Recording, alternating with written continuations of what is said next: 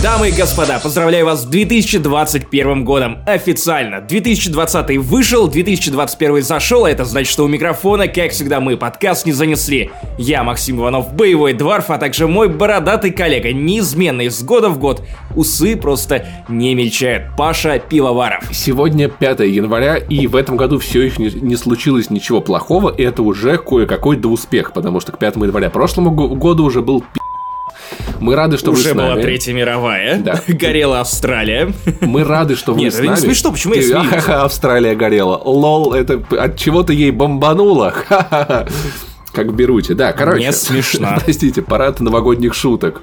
В этом выпуске, первым постновогодним не занесли, мы подводим второй раз итоги прошлого года. И сейчас мы будем говорить о заеб вещах, хороших, прекрасных и Assassin's Creed Valhalla, потому что в этом выпуске мы обсуждаем успехи года, по мнению одного или другого ведущего. Просто не мог пройти мимо, да? Нет. Новогоднее настроение, радость, такой, да-да-да, классные вещи и Assassin's Creed Valhalla. Вот ты, ты же сам напрашиваешься на срач, чувак. называй- Мы говорили о том, своими что именами. утомили срача. Все, хватит, Да, Паша, утомили ты срачи. сам всё, никаких срачей, никаких срачей, никаких срачей. Никаких срачей. Короче, сегодня будем обсуждать игры, фильмы, сериалы, и в отличие от прошлого выпуска, в списке прям огромные. Если в прошлый раз мы не знали, о чем нам особо поговорить, то сейчас все прям заебись. Короче, Ну как, мы знали, о чем поговорить, потому что весь год был провалом, но это прям общая, общая какая-то точка. Да, но А, понимаешь, не там знаю. особо не было фильмов в списке, особо не было сериалов. Как-то вот были сферы, в которых мы практически не нашли, чтобы нам поругать. А здесь, в каждом из разделов этого подкаста, есть вещи, которые стоит похвалить. Только вот в фильмах их там штук 6 как минимум. Итак, если вы забыли или вы не знали, у нас есть Patreon, на котором куча, куча классного контента, который пригодится вам, особенно если у вас какие-то длинные каникулы, или вы, как и многие люди вокруг в нашей прекрасной стране, а, решили взять отпуск сразу после новогодних каникул, чтобы получить не 10 дней отдыха, а, например, 17 дней отдыха, или вообще почти месяц отдыха, то Patreon вам точно в этом пригодится, Паша. Напомни, что там можно услышать. Там есть разогревы к каждому выпуску. Это такие уютные подкасты, где мы ни о чем и обо всем на свете, которые многим слушателям уже нравятся даже больше, чем основные. Там есть вспоминашки. Каждый месяц практически без пропуска выходит этот ностальгический подкаст. Я думаю, пора уже заанонсировать тему следующих вспоминашек, потому что мы в ней уверены. А, 21 выпуск будет посвящен нашим любимым книгам детства. Это Дмитрий Емец, Таня Гротер, Поригатор, конечно же, Йон Колфер, Это Кир Булычев, Артемис Фаул, Лемони Сникет. Я могу продолжать бесконечно. Поэтому готовьте ваши ушки уже скоро, в этом месяце, в ближайшие несколько дней. Я думаю, этот подкаст уже дропнется в ваше приложение, где вы слушаете подкасты из Патреона. А также в конце этого выпуска мы выразим благодарность всем топ-донатерам, которые помогли этому подкасту случиться и не загнуться в 2020 году. Я надеюсь, что вы будете помогать нам с этим и в 2021, потому что бог знает, что он для нас готовит. В общем, на этом, наверное, и все. Начинаем выпуск. Ну что, ЧМБ, поехали! Поехали! Итак, самый первый и самый большой успех, он же был провал в прошлом выпуске подкаста, это выход консоли нового поколения. И несмотря на то, что были трудности, были проблемы, были задержки, ненавижу задержки, все-таки консоли нового поколения появились на свет. И что-то изменилось. Э, Изменилось многое. Многое, как минимум, в нашем опыте, в нашем восприятии. Для кого-то в лучшую сторону, для кого-то в худшую. Например, ты говоришь о том, что вот проблемы были с PlayStation 5 и Xbox. Для меня они продолжаются. Например, я до сих пор не могу поиграть в PS5 версию Call of Duty. Никто не починил этот баг. Я столкнулся с такой штукой, как адские шумящая PlayStation 5, потому что я решил вставить в нее диск от PlayStation 4 и поиграть в GTA 5. Вот очень многие журналисты как-то опустили этот аспект, потому что многие, как и я, уже давным-давно перешли на бездисковые консоли, ну, в смысле, просто на all digital коды, а оказалось, что она шумит. Подожди. Оказалось, что она шумит просто если И- всунуть в нее диск. Причем самое странное, я играю в И Days Gone, диски для PS5 тоже шумят? а, у меня нет ни одного диска для Ладно. PS5. Я играю в основном только по кодам, я покупаю все в digital е. Но самое страшное, я запускаю Days Gone на PlayStation 5, и у меня все равно по какой-то необъяснимой причине крутится диск от GTA 5. Крутится, вертится диск голубой, крутится, вертится над головой, крутится, вертится, хочет упасть, кавалер в GTA 5 хочет играть. Песня такая, между Да, прочим. но при этом- PlayStation 5 приуроченная. При этом два месяца спустя я все еще убежден, что вот мои впечатления от PlayStation 5, они были безумно верными в том смысле, что да, это гигантская ебана, которая не стала выглядеть лучше. Я к ней не привык. И вот уже прошли новогодние праздники, ко мне приходила куча друзей, они смотрели на PlayStation 5, особенно те, кому не досталось консоли, они такие, м-м, да, очевидно, очевидно, эта консоль не вписывается примерно никуда. И даже, обратите внимание, Ikea добавила фичу посмотреть, как Xbox, вернее, модель Xbox и PlayStation 5 будут э, смотреться в вашем У них интерьере. такие и... деревянные Ой-ой-ой. такие, бол- такие болванчики очень интересные. Я просто спрячу PS5 за телек. Однажды, когда у меня, наконец, через много лет появится возможность ее купить, потому что с ней пока что все еще плохо, но появился вот этот замечательный геймпад, который расхайплен так и тобой, и, Да. и Кунгуровым, что я прям очень-очень, Чел, очень... это прям адский хайп, и вот я думал, что два месяца спустя он будет вызывать у меня меньший трепет, но нет, я каждый раз врываюсь в WRC9 на PlayStation 5, которые продолжают делать лучше и лучше, бесплатно и бесплатно. Лучшие ралли на рынке, лучшая гонка на рынке, если вы еще не ухватили эту игру на распродаже, вперед, сделайте это, еще подробнее о ней поговорим. И вот каждый раз, когда у тебя начинает происходить магия с DualSense, это прям ну, я, я не знаю. Каждый раз я переживаю вот эту новую реальность, которую тебе накидывает этот геймпад. Потому что это очень технологически убедительная штука, если ее используют, ну, верно. Как, например, разработчики ралли. Кстати, интересный факт. Я недавно заходил в магазин MVideo оффлайновый на 5 минуточек и видел там я геймпадов для PlayStation 5, самой консоли не было. Но, в общем-то, кстати, на сайте PS5 с- статус все еще нету нигде и ничего, поэтому мои планы обзавестись по PlayStation зимой э, летят в пиздах. Ну, хотя мне на четверке, в принципе, нормально. Но новое поколение есть, это классно, я очень жду Horizon, очень жду новый год God of War и предвкушаю огромное количество охуенно проведенных часов с, с консолями нового поколения. Я тебе больше скажу, что я вот на, на каникулах, как и обещал в Оливье Касте, я догоняю игры, которые у меня недопройдены, Ghost of Tsushima и Days Gone, и насколько же вот два месяца спустя в них приятнее играть, чем на обычный PlayStation 4 Pro. Я ради интереса сдул пыль с своей старушки, Мгм. ну, PlayStation 4 Pro, пожалуйста, не вплетайте в это моих родственников. И, э, блин, это совсем не то. У PlayStation 5 гораздо выше frame rate, и по Days Gone кажется, что это другая игра. Ну, такая же кривая по сути, но, тем не менее, гораздо более приятная в плане технического исполнения. Прям классно. А еще в Майлза Моралеса добавили режимы с ray tracing ом 1080p и 60 FPS. То есть до этого Специально для тебя. Да. Ах, да, у тебя нет у PlayStation меня нет 5. PlayStation 5 и вряд ли скоро появится. В общем, новое поколение есть, новому поколению мы рады, и какие проблемы ни были, это все равно всегда прекрасно и замечательно. В конце концов, есть у меня ощущение, что чем дальше, тем меньше будет стираться грань между поколениями. И вот такого праздника, как был с переходом на PS4, у нас уже нет все-таки настолько, и дальше все это будет только слабее, поэтому, наверное, это последний большой, как мне кажется, запуск консоли нового поколения. Я не уверен про последний большой, но очевидно мы будем просто воспринимать это как-то более буднично, как вот новые айфоны. Хотя, с другой стороны, если ты прыгал с iPhone 6 на iPhone X, то, конечно, была адская разница. Но когда ты прыгаешь с iPhone X на Ты 12, специально то... говоришь Тен, чтобы не говорить их. Да, специально выбрал его, окей. Да, да. Мы да. не в древнем блядь, Риме, прекрати. Я умею считать до 10. Ты, я думаю, тоже. Теперь переходим к видеоиграм. И первое в нашем списке это великая, обласканная критиками, по некоторым сайтам даже игра года SnowRunner. Короче, я просто хочу сказать, что... Так, мы обещали не сраться. Да не мы будем- не будем обещали мы не сраться, охуенная Давай, игра. поговорим про желтый снег. Я весь этот год проводил в ожидании дополнения к SnowRunner, и надо сказать, что разработчики, во-первых, доделывают игру, что очень классно, во-вторых, регулярно насыщают ее контентом. Основные три региона были. Кольский полуостров вышел местами скучноватым, потому что добавили я миссии, где просто доедь туда, доедь сюда, доедь туда. Но когда там была Хотя, миссия... типа, вся остальная игра, она не об этом. Она как раз-таки о механике, о вот этой физике машины. Когда ты вот едешь на машине, потом ты грузишь в нее груз, и физика охуенным образом меняется. Просто перенос центра тяжести изменяет то, как ты реагируешь на ситуацию, то, как ты ведешь. А миссии, где просто посмотреть, они были жутко скучными.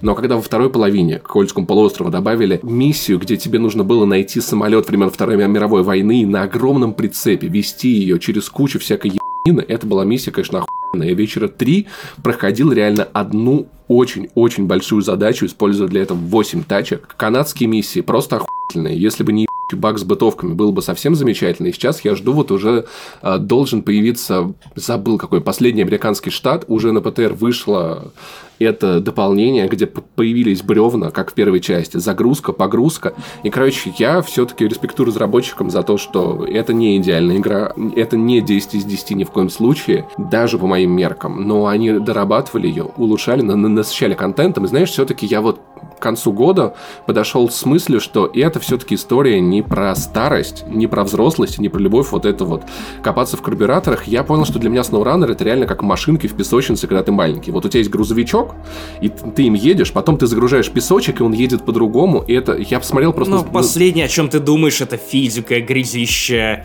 самолеты. Я, я не знаю, чувак. Возможно, мне просто даже в том возрасте было неинтересно возиться с машинками. Я сейчас посмотрел, на самом деле, на своего, на своего племянника. Очень потрясающий Я играл пацан, в джедаев. Четырехлетний. И у него машинок. Он может рассказать, какие бывают экскаваторы. У него есть экскаватор вилочный, есть ковшовый. И он с точно таким же упоением занимается этой хуйней, как этим занимаюсь я. Я думаю, что когда он подрастет, я покажу ему SnowRunner, и он мрачно и пропадет. Поэтому спасибо вам, Fox Home Interactive, спасибо вам, Saber, за то, что вы были в этом году. Я надеюсь, что вы продолжите ебурить дополнение для этой игры до выхода следующей игры, которая, я надеюсь, будет Dust Runner, потому что очень хочется возить песок, как когда я был маленький в песочнице. Спасибо вам за все. О, ну, а для меня эта игра не вышла. Напоминаю, что для большинства людей э, она выйдет только когда появится в Game Pass, поэтому ждем, наверное, к тому моменту уже доработают. Не для большинства людей, а для фанатов Xbox. Это ущемляемое в нашей стране меньшинство. Окей, не согласен. Короче, жду в Game Pass е, тогда дам шанс, потому что MudRunner я по твоему наущению купил для Switch а, и на я, не, в эти игры я не выдержал это больше, больше часа. На свече в эти игры это, играть я, я реально не советую. Я просто Кстати, меня часто, руки. меня часто спрашивают, ребят, вам нужен нормальный геймпад, чтобы играть в эту игру, который чувствует... Дело не в геймпаде, Нет, чел. нет, здесь очень важно еще то, насколько сильно ты нажимаешь на газ. На Switch тебе не может дать этого ощущения, потому что там ебучие Про кнопки геймпад. вместо триггеров. Там, там тоже кнопки. Там не триггеры, чувак. Там кнопки. Nintendo, Nintendo. Итак, следующая игра в нашем списке это игра, разделившая людей на два племени. Даже на 4 племени, может быть, даже на 25 племен, которые ругались из-за нее, захватывали территории Last of Us Part 2. Мы столько о ней говорили, что я не знаю даже, Я что не знаю, добавить, что помимо было того, что... Да. Было Это было и знаешь, охуенно. оглядываясь назад, я понимаю, что для меня это, ну, одна из игр года точно. Окей, я не буду спойлерить финальный результат, потому что в конце мы выбираем игру года от подкаста, и у нас придумана даже довольно интересная и необычная система. Как, В общем, как, как всегда как у будто нас. вы что-то еще ожидаете от нас, да. Честно, я даже не знаю, что добавить. Охуенная игра, охуенно, что у Нила Дракмана хватило смелости сделать то, как он это все сделал. Она могла быть лучше местами и в сценарии, и в геймплее. можно, наверное, даже было ее чуть подсократить, чтобы история была бы более сфокусированной, что ли. Еще более линейной, хотя ее кто-то умудрялся ругать именно за линейность, как будто Naughty Dog когда-либо делала другие игры нелинейные, с открытым миром. Lost Legacy не в счет, там полуоткрытый мир. Короче, я в восторге до сих пор считаю, что одно из самых главных переживаний 2020 года, и когда меня через 5 лет будут спрашивать, чем тебе запомнился 2020, я скажу, что, ну, коронавирус, The Last of Us и Киберпанк. Я, честно, в голосовании за Game Awards, как, как за игру года, голосовал за Last of Us Part 2, потому что все-таки как бы много классных игр, которые попали в мое сердечко, не было, вот никакая не смогла так разворошить все мои переживания, заставить так сильно вовлекаться, как э, Last of Us Part 2. Близко к этому была следующая игра Ghost of Tsushima, которую я хвалил уже в, в, на протяжении такого количества подкастов, что я не знаю, что к этому еще добавить, и надо ли к этому что-нибудь еще добавлять. Если я добавлю, тебе не понравится. Поэтому если я что-то и добавлю, то после того, как я уже ее допройду и смогу официально Все ее дальше срать. игра. Киберпанк 2077 мы хвалили два подкаста назад. В прошлом подкасте мы ее снова ругали. И я если честно, не знаю, что добавить к тому хорошему, что я уже сказал по первым часам, потому что я игру в итоге дропнул, и когда я к ней вернусь, я понятия не имею. Она меня просто в какой-то момент страшно заебала. И у меня та же самая история, но она меня не заебала.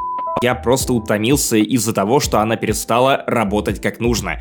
Чем дольше ты играешь в Киберпанк, по крайней мере, ну, на Xbox Series X, э, тем сильнее разваливается игра. У меня отваливались целые ветки квестов, персонажи вели себя неадекватно, не в соответствии с моими решениями, с моим выбором диалогов, я понял, что я влюблен в эту игру. Я получил от нее уже море удовольствия, но я хочу посмотреть на работающий киберпанк, когда я ну, не... в общем, меня ждем не будет... через год. Через год, видимо, уже с На самом деле, да, да, да, под новогодние праздники. Ты вообще осознаешь все это великолепие ситуации? То есть CD Projekt Red — это единственная студия в мире, которая умудрилась перенести киберпанк для игроков, даже когда уже выпустила киберпанк.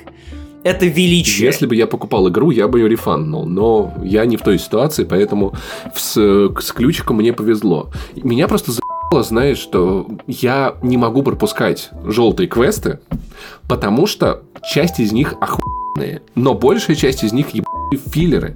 И я не хочу делать желтые квесты. Я в итоге стою просто, знаешь, как перед стеной, где я вот... Это, это Wonderwall, понимаешь? Это одновременно и счастье, и при... главное препятствие на дороге к нему. Вот, Киберпанк — это Wonderwall этого года. Кстати, судя по всему, разработчики Киберпанка слушают наш подкаст, как они писали у нас в отзывах всей командой. Поэтому, дорогие конспирологи, если вам нужно еще какое-то доказательство того, что нам занесли, конкретно мне занесли за то, что мы хвалили киберпанк, то вот, пожалуйста, можете теперь э, вплетать э, в свои конспирологические сети еще и вот такую интересную деталь. Следующим идет уже достаточно однозначная игра Spider-Man Miles Morales, которому ни у меня, ни у тебя вопросов хуя нет. Это было классно, это все еще Человек-паук, и это не Один не вопрос есть. Когда, когда продолжение? Когда, блядь, продолжение? Потому что они задолбали две игры подряд тизерить новый большой ивент для игровой вселенной Паука, связанный с одним из близких друзей Питера Паркера. И в Майлз Моралес эта штука, эта сюжетная линия не получила никакого развития, и чего, учитывая, что это небольшое камерное DLC вещь в себе, но тем не менее, я вот жду, что следующая игра про Человека-паука, я думаю, что она будет либо отдельно про Питера Паркера, либо про команду Я с думаю, Питера она Паркера будет про и Майлза двух. Человек-пауков, и они могут сделать какой-то интересный геймплей на переключении между ними, как в GTA 5 был. Я, по крайней мере, такого жду после этой игры, после Человека-паука 1.5. Слушай, ну смотреть нужно не на GTA 5, смотреть нужно на тренды, которые есть прямо сейчас в супергеройском жанре, а именно новую игру про защит... рыцарей Готэма, а также э, Suicide Squad. Везде у тебя много героев. Suicide Squad, по-моему, целых четыре. Просто я из хороших применений э, много персонажности помню только GTA 5. Вот ту игру, где, где ты переключаешься между одним... Лего-игры. Там два одинаковых персонажа. Там нету такого же взаимодействия, как помнишь, когда у тебя в GTA 5 миссия, ты летишь на вертолете, потом ты, ты, ты уже играешь за чувака, который где-то спускается. И эти части, они взаимосвязаны. Я надеюсь, что это будет что-то вроде того, как один Человек-паук бьет ебаного носорогу, другой в этот момент там наебывает еще кого-то, и потом они соединяются. Я жду вот таких переключений. Короче, Майлз Моралес, Человек- Человек-паук 1.5, большое спасибо, было классно. Если вы не пробовали, всем советую. Если у вас есть PlayStation 5, я думаю, вам надо играть в это обязательно. Я думаю, что вы уже в это поиграли, если у вас есть PlayStation 5, потому что ну на чем еще нужно было испытывать мощь вашей плойки? Дальше идет небольшая секция под названием «Без Максима Иванова», игры, про которые он не очень в курсе, и на которые он даже не может поругаться, надо же. Итак, первый в этом Погоди, списке. это челлендж. Так, это челлендж. Я Нет, никто могу не о бросал не тебе знать, вызов. но ругать, но ругать. Так, вызов принят, спасибо. Раз уж ты это упомянул, and так. the Will of Окей. the Wisps. Слишком мультяшное, говно для детей, как игры Nintendo. Буду делать это в твоем стиле, чел. Неон Абис. Неон за***бал, э, киберпанк за***бал, все за***бало. Какой кал, отвратительно. Вот это инди, пиксельно, ну сколько можно? Меня зовут Паша, кстати, привет. Хейдес. Хейдес, опять то же самое. Супер Джайанты делают из года в год одну и ту же игру. Вот эти рогалики. Не, они, кстати, никогда не делали Ну, окей, не одну и ту же игру. Типа. Рогалики, нет, рогалики, рогалики. Я Ни говорю про Хейдес. То, что, опять, там озвучка такая. Ты слышал озвучку? Там все Нет. как будто бы снимаются Я- в порно, но не рассказывают об этом. То есть там такие вот... Я на свече играю, я... А на свече звука нет. Скажи мне, да, ты испытываешь сексуальное давление, играя в Хейдес, поэтому... Отвратительно, Нет, ужасно, спасибо. ужасно. Э, Не хочу, не хочу, не Спасибо хочу. большое, вот такие Максим причины. Иванов. Да. Короче, the... Чувак, будешь представлять меня Зови меня Паша. Нет, я так не делаю. Короче, Ori and the Will of the Wisps – это классная игра. Это моя любимая метроидвания, продолжение моей любимой метроидвании, где самый главный прикол, коротко, это в том, что сначала этот мир вас очень сильно пугает, доставляет вам дискомфорт. Когда постепенно по ходу игры вы учитесь пользоваться этим миром, вы начинаете чувствовать себя частью его. Это священное чувство, Говно важное, для детей. которое надо хранить в сердечке и очень-очень ценить, так же, как в Цушиме. Неон Абис – это для Марио. меня а, рогалик года, потому что совершенно охуенно. Меня заебало, что в рогаликах вам постоянно надо, вы- надо выбирать. Капкейк года у тебя что? Вишневый. Меня заебало, что в рогаликах надо постоянно выбирать. Ты будешь с этим оружием, или с этим, или эту способность возьмешь, или эту, собирать билды. Неон Абис самый кайф в том, что вы можете собрать 50 усилений одновременно, которые будут на вас все действовать, работать. Экран будет сиять, взрываться. У вас будет усиление, чтобы у вас было 9 пуль, а не одна. Усиление, чтобы они все были гигантские. Усиление, чтобы они разлетались. И это такой праздник, и вы с этим охуительным сетапом залетаете на босса и понимаете, что вы за- забыли, что вам надо вообще-то уворачиваться, потому что всех убивали с одного тычка. И классная игра. За 50 часов прошел ее целиком на среднем. Сложно соваться даже не хочу, так что очень всем 50 советую. часов. Как игра для, для Nintendo Switch Считай, прям вообще как замечательно. Assassin's Creed. Слушай, в Dead Cells я провел вообще 150, но Neon Abyss, в отличие от Assassin's Creed, это все-таки не тыкалка, поэтому я это время слушал подкасты. Конечно, тыкалка, она выглядит фильмы. как тыкалка. Д- да, Работает она как играется тыкалка, как тыкалка. отвратительно Да. выглядит, конечно. Я продолжаю, продолжаю Короче. Хейдес — это обласканный всеми, чуть ли не игра года э, рогалик, который на самом деле по вариативности просасывает и Dead Cells, и Neon Abyss, и любому другому рогалику. Хейдес я понимаю, почему зашла огромному количеству людей, потому что она охуительно нарисована. Там потрясающие персонажи. И знаешь, обычно у всех рогаликов есть какое-то объяснение вот этому механизму, почему ты вот умер и начинаешь снова. И Хейтс на самом деле сюжетно лучше всех закрутил вот эту вот цепочку того, что ты закончил играть и снова начинаешь. Главный герой, забыл кого зовут, Загреб, пытается... Вспоминай. Сын э, Аида пытается сбежать из э, загробного мира. И, блин, мне так нравится э, Загрей как персонаж. Он мне напомнил максимально Джека Пиральту.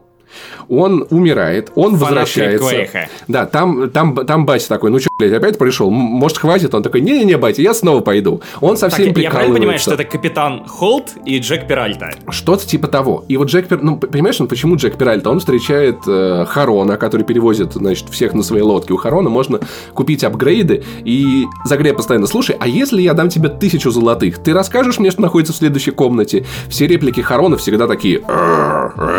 И он постоянно что-то прикалывается такой, просто дай мне знать, если там будут такие. Слушай, а может быть ты перевезешь меня по этой реке наверх? Он со всеми шутит, со всеми прикалывается, безумно легкая атмосфера э, самой игры. Поэтому на самом деле не очень обидно, когда ты погибаешь, начинаешь заново. Но оружия не то чтобы много. Тебе выпадают усиления к основным способностям, которые не меняют геймплей кардинально. То есть, если в Dead Cells ты умер, у тебя выпадает два совершенно других оружия, и теперь ты играешь совсем по-другому.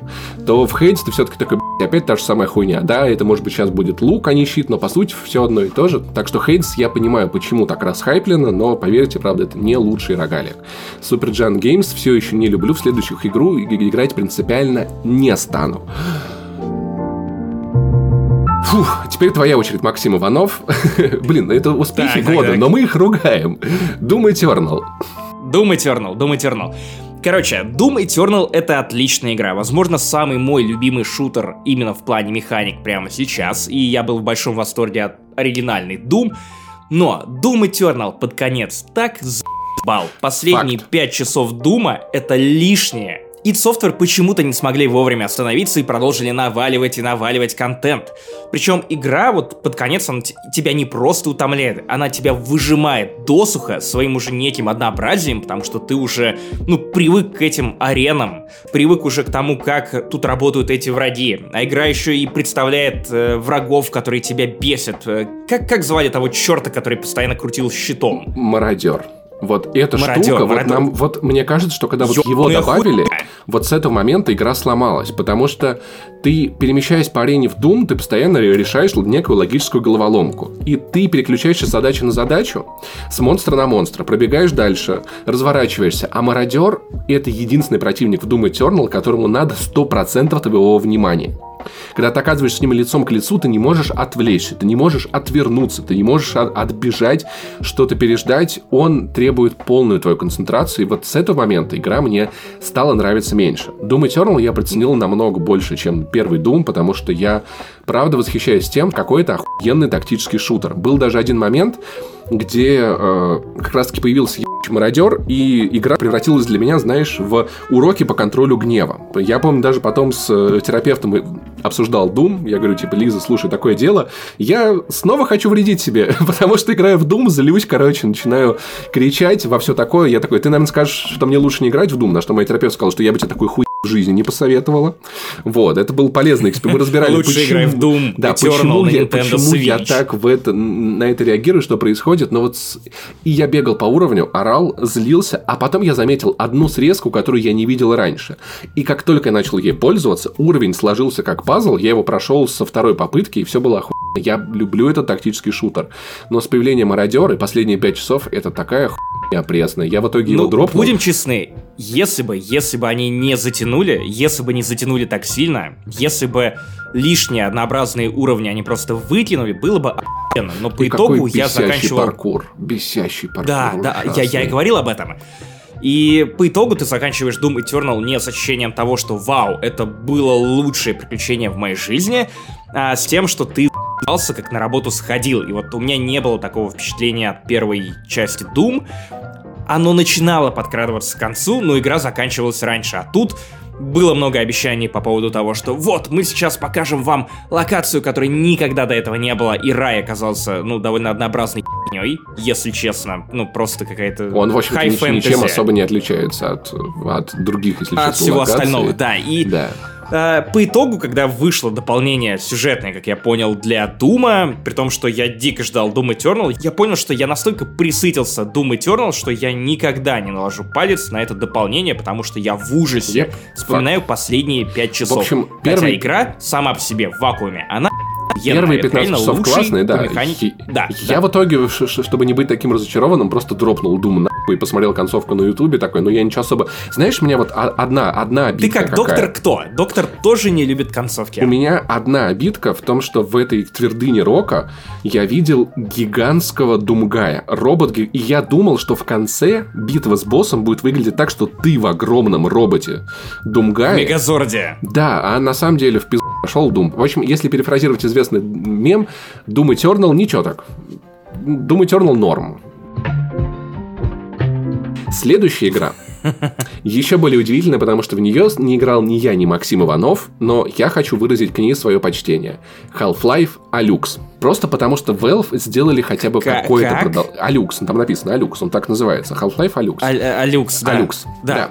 Это и мгм. отс- отсылка к известному э, Half-Life, Алюксу. А, погоди, погоди, я смотрю в свои шоу-ноуты, и тут Half-Life Пемалюкс. Пема- Half-Life Кажется, у тебя какая-то ошибка. Короче, я так и не поиграл в эту игру. Когда-нибудь у меня будет VR, когда я буду миллиардером. Или, может быть, кто-то мне даст поиграть в VR в Воронеже. Я не знаю, может ли такое случиться. Но мне так нравится сам факт того, что Half-Life Алекс вышла. Того, что история получила некое продолжение, которое я, правда, если честно, уже забыл. Но я смотрел последнюю сцену, и мне прям было, я такой, я себе, что происходит. Она показала, что VR-игры могут быть и дорогими, и классными, и вообще там типа тягаться в современном консольном AAA, а не просто развлекаловым, где ты стреляешь из лука или там типа э, смотришь на лисичку сверху вниз. Танцуешь. Поэтому я дико уважаю Half-Life. Большое спасибо Valve за то, что Half-Life хотя бы как-то продолжается. Может быть, с- в следующей части выйдет для каких-то их еще более новых VR-очков. Или, может быть, это уже будет не игра, а имплант, который вы будете подключать Но к мозгу вот и жить честно, в нем. я бы не хотел, чтобы Half-Life стала эксклюзивом очков. Ну, то есть, я понимаю, Чувак, что ты всю было бы- жизнь носишь очки. В чем проблема? В том, что мне на очки нужно будет надеть очки. Это самая неудобная хуйня на свете. Яникс, цепь на цепь. Очки на очки. Как он там?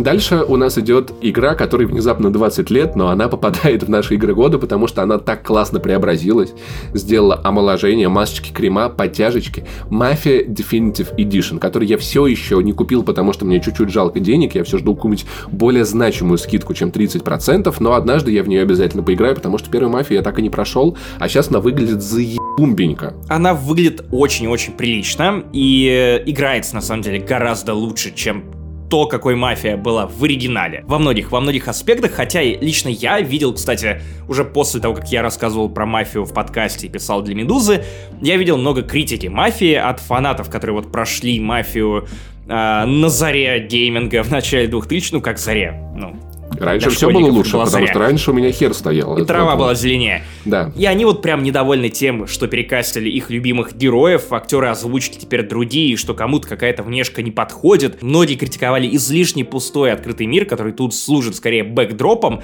то есть у тебя есть сюжетно сфокусированная игра, и при этом мир вокруг, он, ну, просто декорация для того, чтобы тебе было веселее ну, ехать из точки А в точку Б. Тот же самый. Как L.A. Noir.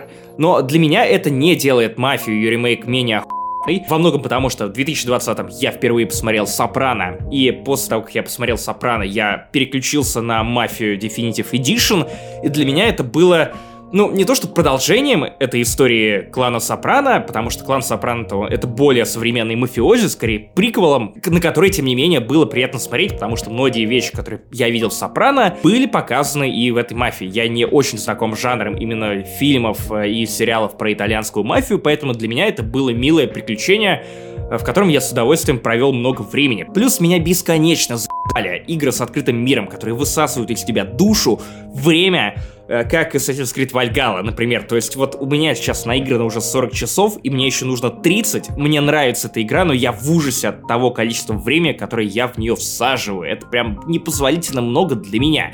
Мафия, она показывает тебе просто кучу, кучу сюжета, классных срежиссированных сценок, где-то не особо классных, потому что, видимо, не хватило времени или, ну, скорее всего, времени, наверное. Или, может быть, бюджета или еще чего-нибудь. И по итогу ты довольный уходишь, посмотревший на классную историю, которую для тебя обновили, и я не понимаю, из-за чего тут расстраиваться. Ну, да, стрельба сратенькая, но, опять же, для меня вот сам антураж, то, как это подано, показано, эти уровни, насколько все это стильно и красиво, для меня это как перекрывает техническую сторону, потому что, ну, пострелять я и в Дум мог. Мафия — это модненько, четенько и стильненько, как говорил рэпер сквозь, сквозь баб.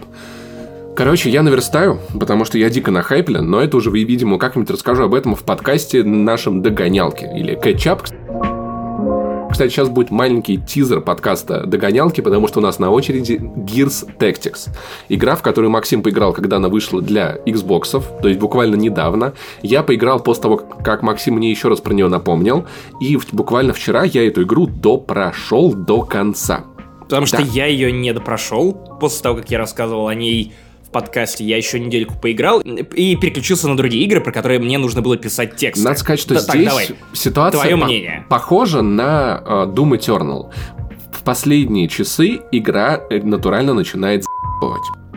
И я думаю, что Gears Tactics это хорошая игра. Я скажу об этом чуточку позже. Но для начала чуть-чуть я вот сравню ее все-таки с XCOM новым, потому что как без этого деться? Мне действительно Кстати, жутко... самым новым, который говно.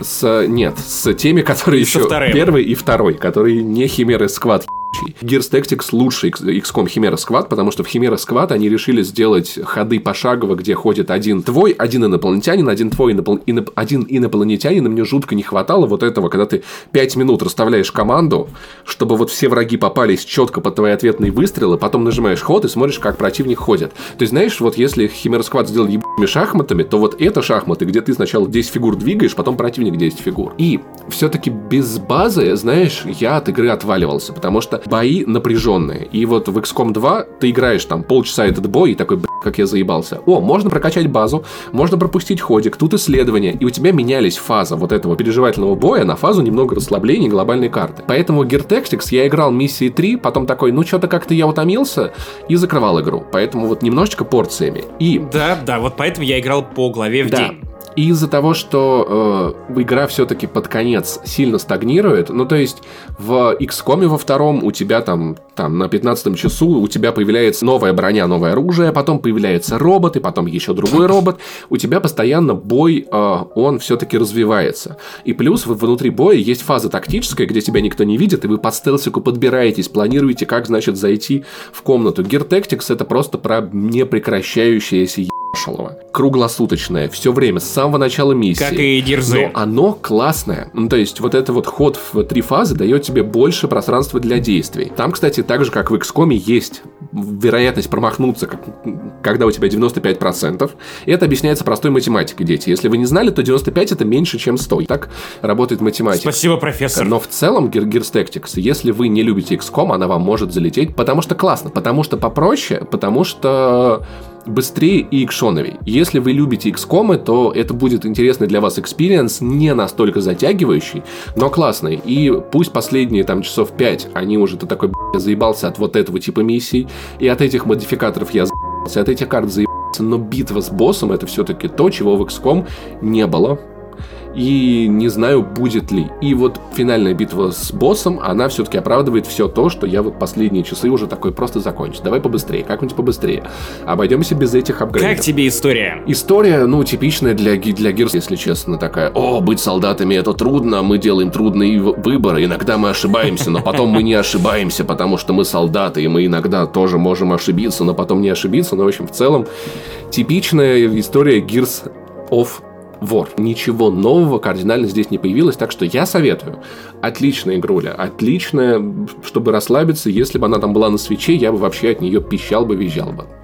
Я просто отмечу, что для пошаговых стратегий это довольно охуенный уровень продакшена, потому что игра выглядит и тельна. Особенно на Series X. Я думаю, что она будет выглядеть красивее, если честно. Я играл даже на максималках, но вот как-то синематики в игре смотрятся получше, чем сама игра, но окей, допустим, это тактика, и в конце концов для первого раза, на самом деле, ну, это честно охуенно. говоря, мне прям нравится. Я не могу сказать, что у меня вызывает какой-то восторг то, как выглядит XCOM. У меня картам прям проблема. Ну, хз, хз. Короче, а, зависит от того, как ты на это смотришь и что ценишь в таких играх.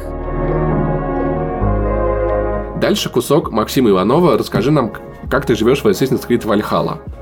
Вальхалочка, да, ты сейчас умрешь. я снова Вальхалочка, я к ней вернулся, игра продолжает меня удивлять новыми сюжетными твистами, и это на самом деле хороший показатель, потому что там примерно в конце каждой, каждой вот этой локации соты, в которой происходит действие очередной сюжетной арки, потому что теперь я напоминаю, что у вас, ну, квесты разбросаны не по всей карте, ну, то есть они разбросаны по всей карте, но у вас есть именно сюжетные квесты в одном регионе, и ты идешь от одного квеста к другому. Получается, что история у тебя не размазана, тонким слоем по огромному куску хлеба, а ты вот как-то сразу вот идешь, как будто бы это полноценная линейная игра, хотя вокруг тебя open world на сотни-сотни часов.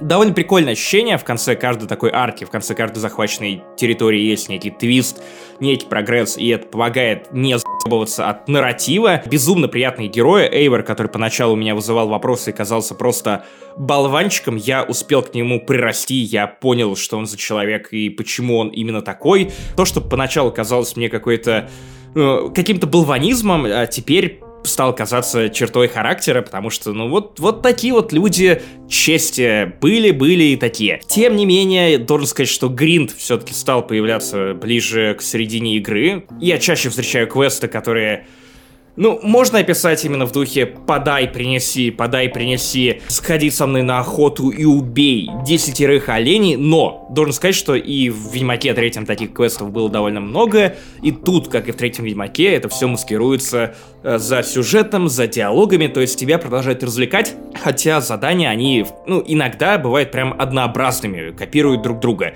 Тем не менее, я твердо намерен допройти Вальгалу до конца, потому что мне прям интересно, чем все это закончится. В кои-то веке могу сказать про, ну, вот такую штуку про Assassin's Creed, и для меня это уже прорыв. И механика игры, конечно, то, насколько она красивая, потому что Ubisoft продолжает работать и над оптимизацией, и над графоном, и над всем-всем-всем, это, конечно, классно. И, кстати, в ближайшее время они планируют выпустить патч, как я понимаю, улучшить графон. Возможно, даже добавить ray tracing на консольке. Следующая игра у нас, наверное, будет победителем в номинации «Не играли, но одобряем», потому что в Half-Life Alyx, ну, мы хотя бы в какие-то Half-Life с Максимом Алюкс. играли. Алюкс. Но Microsoft Flight Simulator — это игра, которую мы не видели никогда, ни одной части, руками не трогали, не взлетали, не садились. Но Она в пролете. не пролетает как фанера над Парижем и залетает в наш список, потому что Microsoft Flight Simulator это охуительное техническое чудо э, с воссозданными более-менее городами. Э, Смотри, как я по-барски дам ей шанс, как будто бы я такой судья верховный. Я дам ей шанс, когда ее выпустят на Xbox, и это, по-моему, случится уже летом следующего года, и вроде как она сразу выходит в Game Pass е, и мне вот ради интереса полетать над Обнинском и полетать над Ригой. Это все, чего я прошу. Я вот как только, может быть, будет облако майкрософтовское, у меня появится возможность, я просто полетаю над Воронежем, над Москвой, над Питером, и этого мне вполне, мне больше ничего не надо. Слава Просто богу, что вот- это гражданские самолеты, А, кстати, про что военные самолеты. бомбил. Кстати, про Воен- военные Военные, кстати, самолеты. тоже там есть вроде как. Нет, пока нет. Но военные самолеты есть в Star Wars Squadrons, которая у нас идет в номинации Небо года. Космос года. О, да. будет так. Я добил ее, мне оставалось две миссии, но опять же у меня в какой-то момент было до хера текстов, поэтому я не прошел последние две миссии. После финала второго сезона Мандалорца я понял, что наконец-то классные Звездные войны. Я хочу еще Звездных войн. Я пошел догоняться а, сначала в Squadrons, теперь я догоняюсь в Котор 2, который вышел на iOS. Я играю в нее на телефоне, это довольно и удобно. На удивление, об этом я расскажу подробнее в кетчапе. Squadrons — это идеальная история про пилотов, не заебывающая, не слишком эпичная, а, с приятными персонажами, на которых тебе не по потому что игра умудряется э, даже за горстку синематиков раскрыть этих самых героев. Они не то чтобы слишком сложные, психологичные, нет, просто приятные персонажи из вселенной Star Wars. Главное то, как это подано, то, что у тебя каждая миссия, это как что-то уникальное, с очередным видом на космос, от которого у тебя глаза лезут на лоб, этими баталиями в космосе, поэтому если вы думаете о том, что Squadrons это какой-то проходняк в духе Battlefront 2, я имею в виду сюжетной кампании, нет, Squadron стоит купить даже вот ради того, чтобы пройти эту 8-часовую кампанию, она стоит того. Это не перевернет ваше представление о Звездных войнах, но механически это безумно приятная игра, в которой каждый корабль, каждого типа очень ощутимо отличается друг от друга. Прям как, прям как SnowRunner. Плюс приятная сюжетка. Хорошие 8 часов развлечения, которые вот ты садишься, проходишь за пару вечеров, и эта история для тебя заканчивается, и ты уходишь из нее с приятным, приятным впечатлением. Как-нибудь обязательно возьму ее по скидкам. Пока что эти скидки как бы все еще не перевешивают для меня решение о том, что надо покупать. Про следующую игру я не могу сказать ничего хорошего, поэтому вам расскажет Максим Иванов, почему здесь Animal Crossing находится, New Horizons. Потому что это один из главных успехов 2020 года. Я даже не буду упоминать продажи, которые, видимо, сделали годовую выручку Nintendo, потому что там какие-то космические миллионы миллионов, цепь на цепь, как у Яникса Моргенштерна и всех прочих э, достойных, уважаемых людей. Animal Crossing это идеальная игра момента. Это не то, что я буду с теплотой вспоминать и во что я буду играть в 2021 году, но именно эта игра помогла мне почувствовать больше уединения и счастья со своей девушкой в начале карантина, в тот самый сложный период, когда прям максимально ебало по тебе, по твоим нервам, ощущение и понимание того, что тебе нужно сидеть дома, никуда не выходить, вокруг э, вирус и вообще все страшно и стрёмное. А ты еще сидишь на острове и тоже никуда не выходишь. И еще выплачиваешь ипотеку и боишься, что к тебе придут коллекторы. Это идеальная игра момент, когда ты мог отвлечься от этой повестки, от которой максимально странно и непривычно, потому что вторая волна не вызывала такой дикой паники. Потому что вторая волна это уже что-то Коронавирус ну, рутинизировался. это, это- да, да, да, он стал частью твоей жизни. И в первую волну, когда вышла Animal Crossing, когда ты реально мог устроить посиделки с друзьями, даже надев маски, в Animal Crossing это было классно. Мне очень нравилось э, высаживать цветочки, поливать их. Э, Нравилось то, что в это вовлечена Ксюша. То, что а, она декорирует дом, и потом я прихожу и все порчу. Или она декорирует сад, а потом прихожу я и все порчу. Или, ну, вы поняли про распределение сил в этих отношениях. Классная игра момента. С удовольствием накатали 70 или около того часов. Совершенно непонятно, на что они ушли, но я помню, что было классно. Поэтому было бы странно ругать Animal Crossing за те 70 часов, которые помогли отвлечься от говнища, которое мы все испытывали, через которое мы проходили в марте этого года. Спасибо тебе, Nintendo, хоть за что-то. Мне помогала отвлечься от всего этого игра, которая из года в год появляется в этом списке, Sea of Thieves. Она же «Море воров», в которую мы с моими друзьями увлекательнейше залетели, ты, ты, ты осознаешь некую иронию, иронию в том, что у каждого из ведущих этого подкаста есть своя игра, которую мы из года в год тащим за собой, и все они... Да про корабли и пиратов. У меня это Black Flag и Rogue, у тебя это Sea of Thieves. Короче, Только твоя самый... игра развивается, а моя просто выходит на новые платформы. Sea of Thieves, правда, поражает количеством контента с каждым годом все больше и больше. И что самое классное в этой игре, самое, что делает для меня ее самой любимой из всех ММО в этом мире, в том, что ты не можешь в ней отстать ты не прокачиваешь ничего, ты просто зарабатываешь деньги, покупаешь на эти штуки украшательства. Ты дерешься с той же эффективностью, что люди, которые играли в нее последний год, ну, за исключением того, что, может быть, немного твой скилл может не хватать, но у них нету супер преимущества из золотых пушек, которые супер дамажат. Ты в любой момент заходишь, ребята говорят, мы плывем туда, ты разбираешься в миссии, смотришь на звездное небо, ориентируешься по компасу, как у Джека Воробья, который показывает тебе in real time, насколько далеко тебе надо заплыть, и ты кайфуешь. Ты не играешь в эту игру два месяца, приходишь, твои друзья показывают тебе, какой контент ты не досмотрел, и ты находишься с ними наравне, ты попадаешь в те же самые проблемы, в те же самые неприятности, и вы одинаково справляетесь с ними, за исключением того, что, ну, может быть, немного опыта у них больше. Короче, Sea of Thieves прекрасно тем, что в любой момент ты в нее заходишь, и тебе там будет классно. Чем позже, тем лучше, потому что контента появляется все больше, и он продолжает выходить в каком-то количестве. Скоро добавят и боевой пропуск. Сейчас уже можно купить себе котика или попугая или там кого-то еще себе, себе на корабль. И графически игры становятся больше, визуально.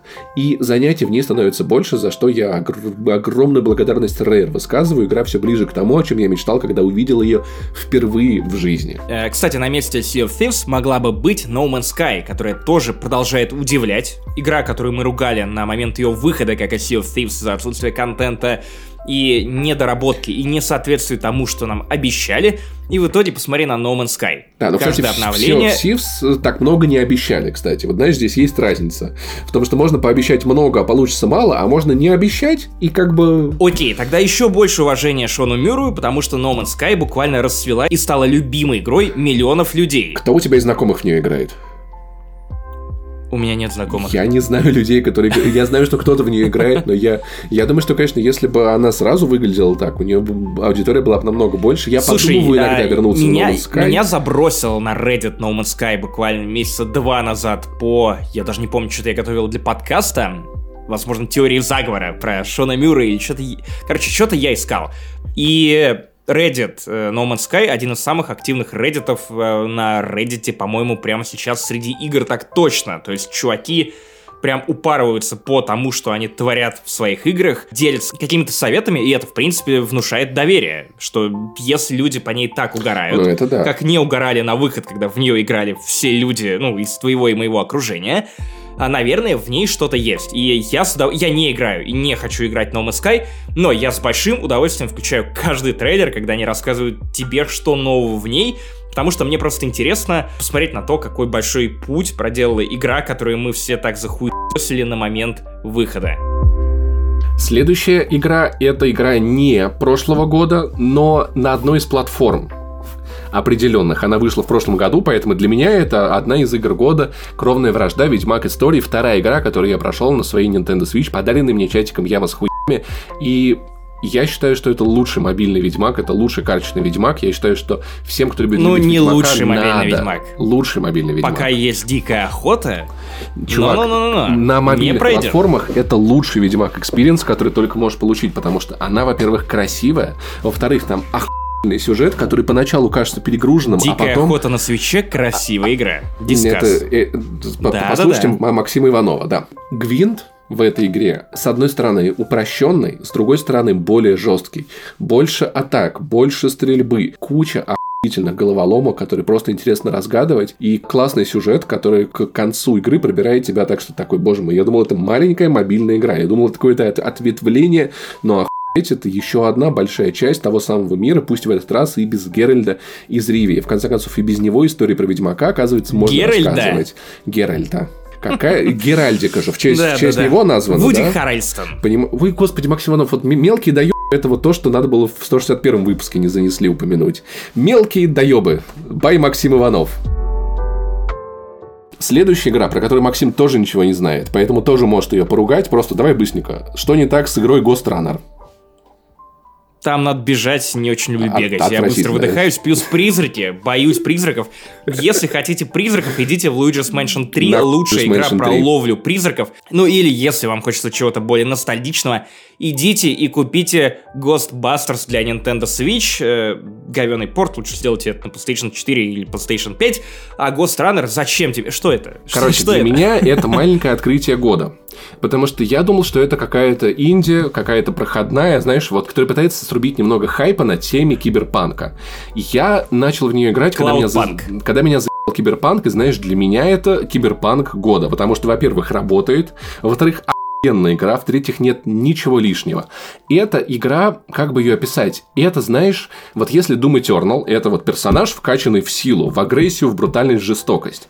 А это вот как Doom, который заточен на ловкости, мани- маневрировании и уклонении.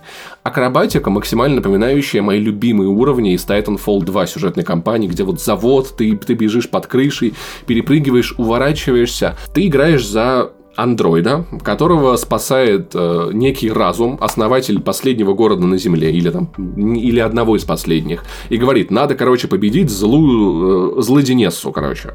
Она плохая, тебе надо ее победить. Всю игру ты побеждаешь плохих и помогаешь хорошим. Бежишь по уровню. Уворачиваешься, перекатываешься, прыгаешь со стены на, на стену и своим мечом, в котором даже без рейтрейсинга отражается все, что есть вокруг, очень красиво, разрубаешь противников.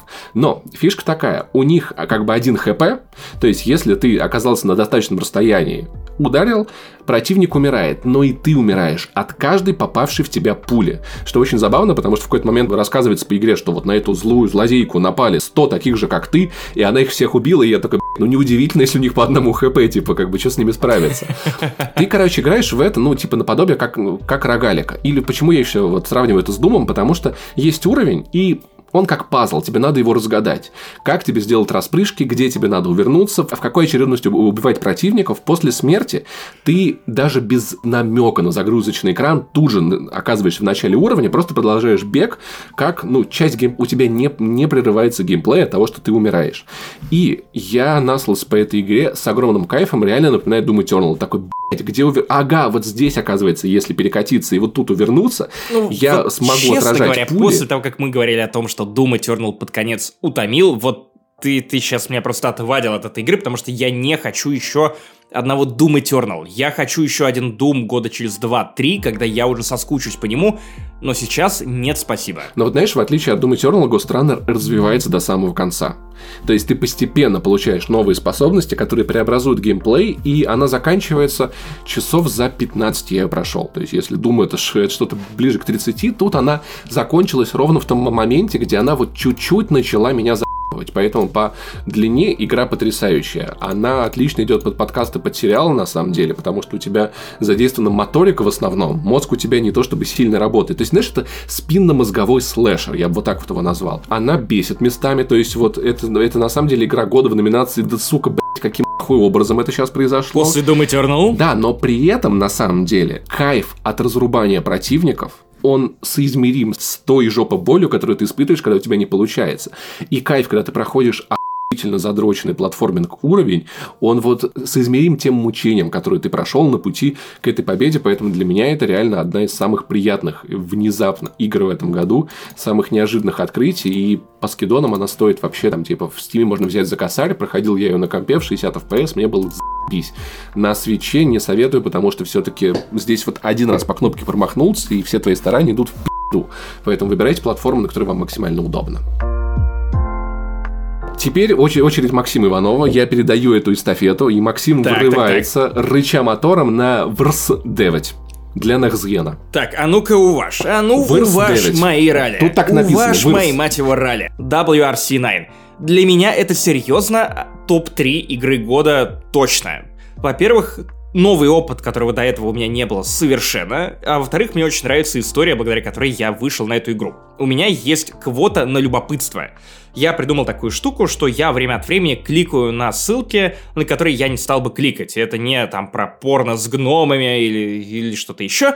Просто я вижу какую-то штуку, которая потенциально мне не интересна, но я даю шанс. Вдруг там что-то классное, что я могу пропустить. И вот по квоте на любопытство у меня прошла WRC9. То есть я увидел новость на каком-то игровом сайте про трейлер, что она сегодня выходит. Я зашел на эту новость, э, тыкнул в трейлер, посмотрел, думаю, окей, выглядит любопытно. Ничего не знаю про ралли, не понимаю, как они устроены, кто там классный, кто не классный. Все как у меня со SnowRunner развивалось, да. И после этого я такой, ладно, интересно. Пошел, посмотрел, как выглядит ралли в реальной жизни. Пошел на Википедию, прочитал, ну, про устройство ралли, про чемпионат Если ты ралли. готовишься. Узнал, кто был чемпионом в 2019 году. Порадовался за от Танака, который Я понял, почему ты не эстонец. хочешь играть в SnowRunner, потому что тебе нужно разбираться, как работает карбюратор,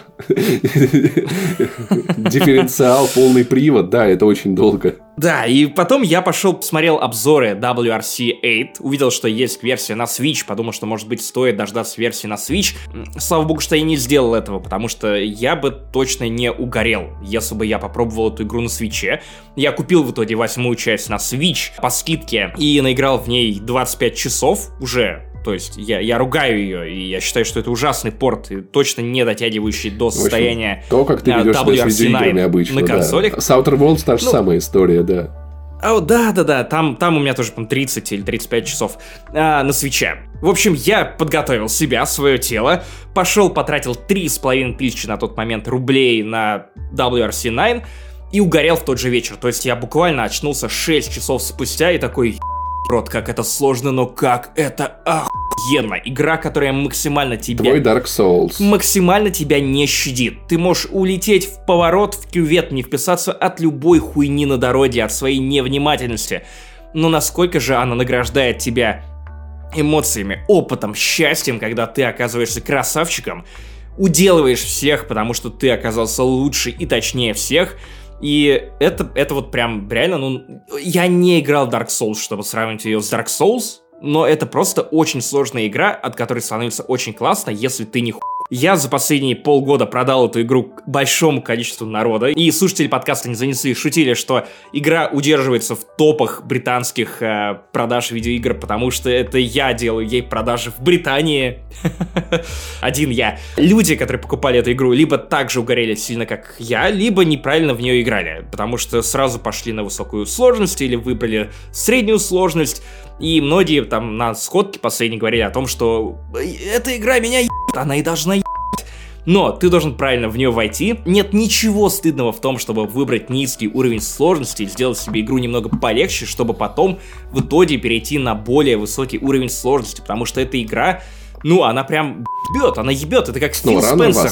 Это Фил Спенсер от мира видеоигр. И тем более, если вы думаете о том, что же, ну какую же игру купить на PlayStation 5, чтобы опробовать возможности DualSense, берите WRC9. Играйте в нее правильно, играйте в нее с туториалами, играйте в нее на низком уровне сложности, если боитесь челленджа или у вас нет опыта в ралли, вам очень понравится, я уверен, потому что Dirt 5 таких ощущений не дарит и близко. Я поиграл в нее на Xbox Series X, это игра, которая, ну, не впечатляет от слова вообще, ни физикой, ни уровнями.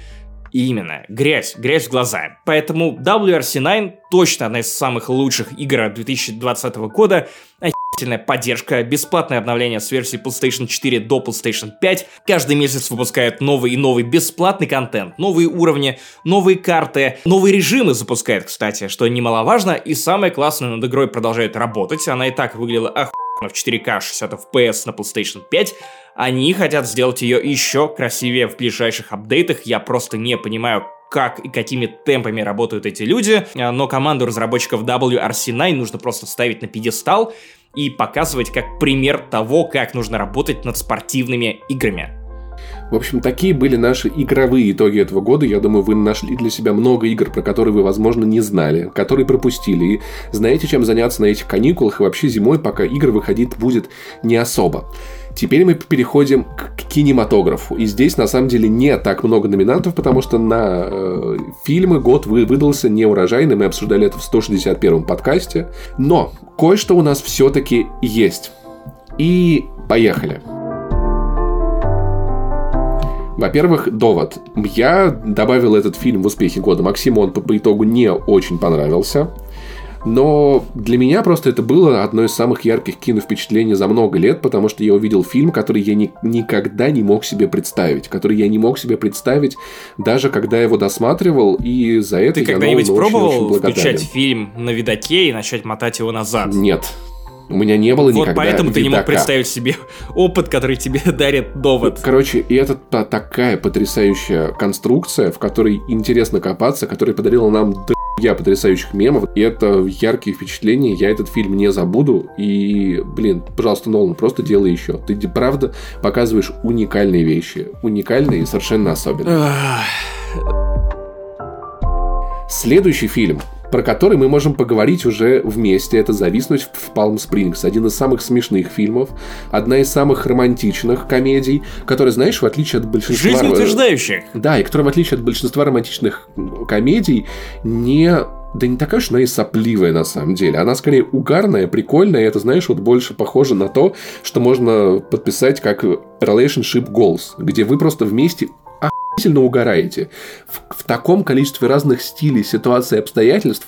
Короче, там типа Пиральта и мама из «Как я встретил вашу маму» застряли на свадьбе в петле времени. Я бы хотел, на самом деле, увидеть, знаешь, вот типа зависнуть где-нибудь в Туапсе от Жоры Крыжовникова, где, прикинь, вот так вот О, на нет. русской свадьбе. Не, прикинь, за- на кучу дней И главный герой это бэткомедиан, который каждый Да, день просыпается такой, в фильме Жоры Крыжовникова. Был охуенно. Проходит все стадии принятия, и мне, конечно, очень нравится особенно, я хочу похвалить то, как разрешается история в этом фильме. Совершенно охуительно. И ведь сразу не скажешь, что изначально в сценарии не было никакого перемещения во времени. Это был обычный ромком. Я, кстати, про это не знал. Я рассказывал в подкасте, мог бы слушать это внимательнее.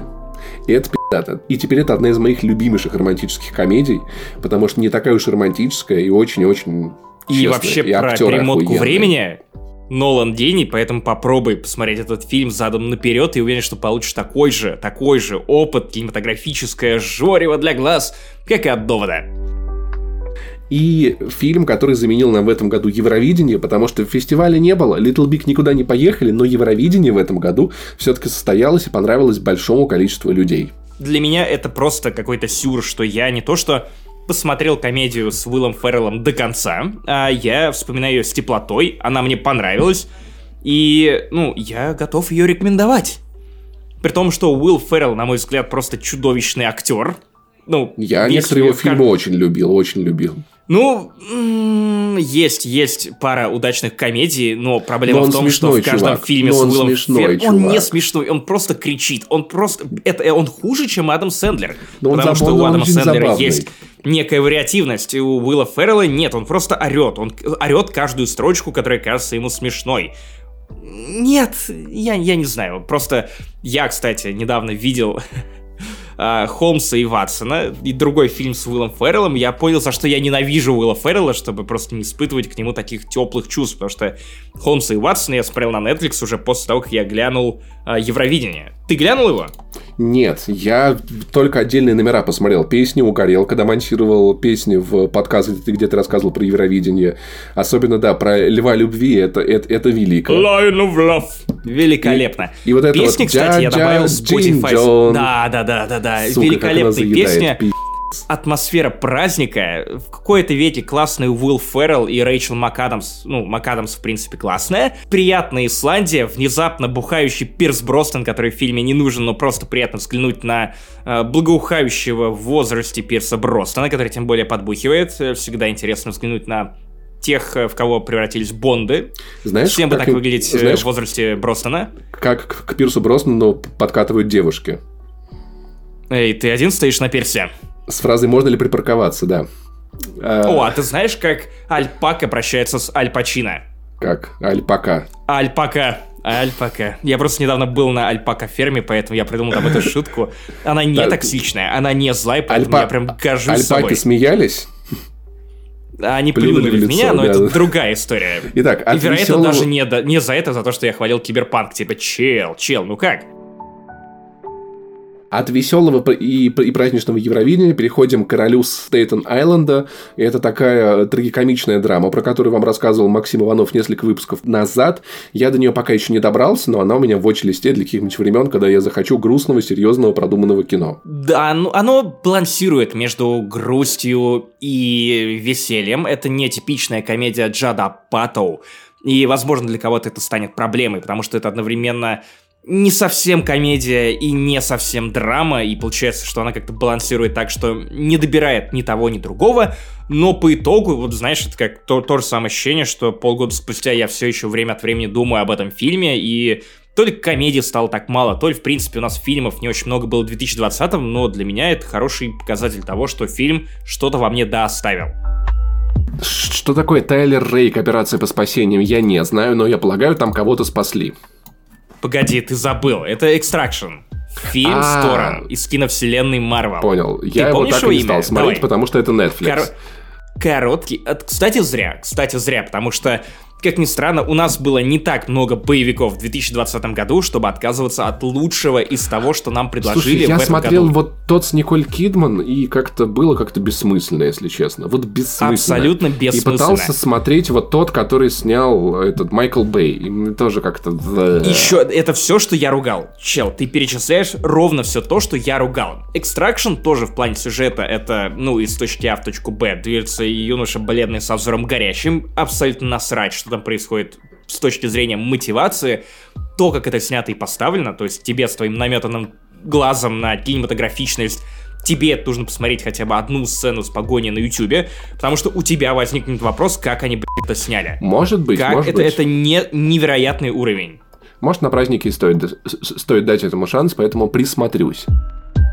И заканчивает топ фильмов этого года максимально гнетущая и сердце вырывающая платформа. Ты, ты посмотрел же. Да, да. Это великий фильм. Он сильный, он классный, жестокий, местами отвратительный, но впечатляющий. И с концовкой, которая может оставить тебя, ну, в полном недоумении. И, наверное, у меня это недоумение спустя время скорее негативное, потому что я бы хотел какого-то более четкого разрешения сюжета этого фильма, но, с другой стороны, может быть, э, вот эта недосказанность, неудовлетворенность — это то чувство, с которым хотели нас оставить в конце, или, может быть, это лично моя какая-то проблема? И мне очень нравится, как фильм балансирует, знаешь, вот между леворадикальным и праворадикальным, знаешь, вот как вот как этажи меняются, он как слоеный тортик, который, знаешь, собран из как, о, всего вот этого. Напомни, о чем этот фильм, потому что я уверен, что многие пропустили платформу, потому что смотрели в тот же самый момент другие какие-нибудь хорроры. Короче, прикол такой, там типа тюрьма, и люди там сидят на каждом этаже по два человека. В центре дырка, и каждый день с верхнего этажа на нижний едет платформа с кучей хавки. Вот, то есть прикол в том, что людям на верхних этажах хавки да две минуты дается на поесть, но они прям лучше могут забрать. А до низа платформы хи все доезжает уже э, обгладанное. Главный герой попадает туда по непонятным причинам. Там вроде как можно какие-то бабки за это получить, или какой-то диплом, или типа того. И раз в месяц человек переезжает. То он был на 35 этаже, потом как на шестой, потом он на 125-м. Ну и, понятное дело, там можно э, посмотреть за там, год, который главный герой находится в, в, в тюрьме, на самые разные места, самые разные ситуации, на попытки сломать систему изнутри, сломать систему снаружи, как-то все это поменять, сделать так, чтобы всем было хорошо, понять, что так, чтобы всем было хорошо невозможно, а потом подумать, что, а может быть, все-таки да как-то да возможно. Очень много эмоций, очень много переживаний. Дико советую вам приценить. Это такие эмоциональные американские еще горки. Фильм очень напряженный, он идет, по-моему, полтора часа, но эти полтора часа кажется, как будто бы ты посмотрел три часа, потому что всего происходит, и очень много сцен, когда ты прям хочешь отвернуться, потому что напряжение настолько сильно. Вот такие были наши кинематографичные итоги года. Согласитесь, не очень много, потому что в этом году все-таки главными были сериалы. Потому что индустрия игры. такая... И игры. Да. Все, что вы можете смотреть дома полноценно без кинотеатра. Итак, поехали. «Мандалорец» второй сезон, который, по моим ощущениям, если честно, был не такой хайповый, как первый, потому что я только на третьей или четвертой серии в ленте у тебя впервые увидел какое-то упоминание того, что «Мандалорец» выходит. Я не знаю, почему так случилось. С другой стороны, понятно. Понятно, наверное, что это второй сезон. Он не такой ну, неожиданный, неожиданный как первый, потому что от первого никто не понимал, что ждать, тут уже плюс-минус понятно. Опять же, многие ждали, что вот выйдет весь сезон, и они его посмотрят, потому что «Мандалорец» — это сериал, который выходит, ну, каждую неделю, да. новая серия. И для меня это вот прям идеальный формат для «Мандалорца», потому что Netflix очень классный и удобный сервис, в том смысле, что тебе сразу вываливает весь сезон, но как будто бы дискуссии становится меньше, как будто бы она схлопывается. Ну, в этом плане, и да. ты да, чего-то недополучаешь. Потому что, по-моему, вот по моим внутренним ощущениям, то есть уже после того, как ты сказал, что никто не хайпит Мандалорца, люди начали подключаться к сериалу с третьей серии, потому что, видимо, увидели чьи-то хвалебные отзывы в Твиттере и других соцсетях, и вот потом, когда были вот первые моменты, от которых я натурально орал в голос, потому что это исполнение моей фанатской мечты, и потом там было, наверное, еще два или три вот таких вот, когда просто абсолютно неожиданно на тебя вываливают э, некое откровение или э, упоминают персонажа, о котором ты мечтал все эти годы, а, начиная с момента, когда впервые познакомился со старой расширенной вселенной, и тут ты понимаешь, что есть возможность отстроить все правильно, сделать верную трилогию сиквелов, это ого-го чего стоит. Сезон классный. Мне он понравился больше, чем первый, во многом потому, что тут даже филлеры были как э, приключение, как полноценный фильм. Некоторые ругали вторую серию с этими пауками заснеженными, а мне дико понравилось. Я на самом деле прям, да, наверное, даже больше кайфовал с серии, где просто показывают некую новую планету, некую новую замкнутую в себе историю, э, представляют новых персонажей или возвращают тех, кто уже знаком тебе по первому сезону. И для меня все это прям классный пазл, который сложился, по-моему, из тех восьми серий, которые вышли, мне не понравилась всего одна, и я уже даже четко не помню какая. В первом сезоне, наверное, у меня было две таких серии. И вот люди, которые сейчас сядут и просмотрят 8 эпизодов подряд, я вам, честно говоря, немного завидую с другой стороны, потому что это охуенные Звездные войны. Это те Звездные войны, о которых я мечтал и которые я похоронил год назад с девятым эпизодом. Я надеюсь, как, когда перееду к своему большому телевизору, там все это наверстывать. В России, я напомню, все еще Мандалорец недоступен, Дисней все еще охуела и пошла на поэтому будем пользоваться знакомыми, старыми, проверенными методами. Какой-то иронично, конечно, немножечко, да, что вот, типа, ты, ты такой, как космический пират, такой, хей-хей, если бы у меня была возможность заплатить за это хотя бы в Латвии, но нет, даже в Латвии это не работает. Они вот только сейчас обещают, что вот в Восточной Европе сервис тоже заработает без конкретики. Непонятно, будет ли это доступно в Эстонии, Литве или Латвии. Пора бы, пора бы, какого хрена? Второй сезон охренительный, и самое главное, он становится платформой для дальнейшего а, будущего киновселенной Звездных войн. И кажется, знаешь, почему это работает? Потому что пандемия. Потому что у Джона Фавро есть план. Очевидно, что они взяли схему Марвел, над которым работал Джон Фавро. Он запустил киновселенную Марвел. И они наложили ее на Звездные войны, но в плане сериалов. И вот ты будешь смотреть второй сезон, потом ты посмотришь на текст с анонсами того, что у тебя представила Дисней, вот, который я писал для Медузы, или переслушаешь кусочек подкаста, где я объясняю, что это за сериалы, у тебя пазл сложится, и ты поймешь, что наконец-то за Звездные войны взялись люди, у которых есть план. План развития того, что вот в ближайшие годы ты будешь поглощать как фанат Звездных войн.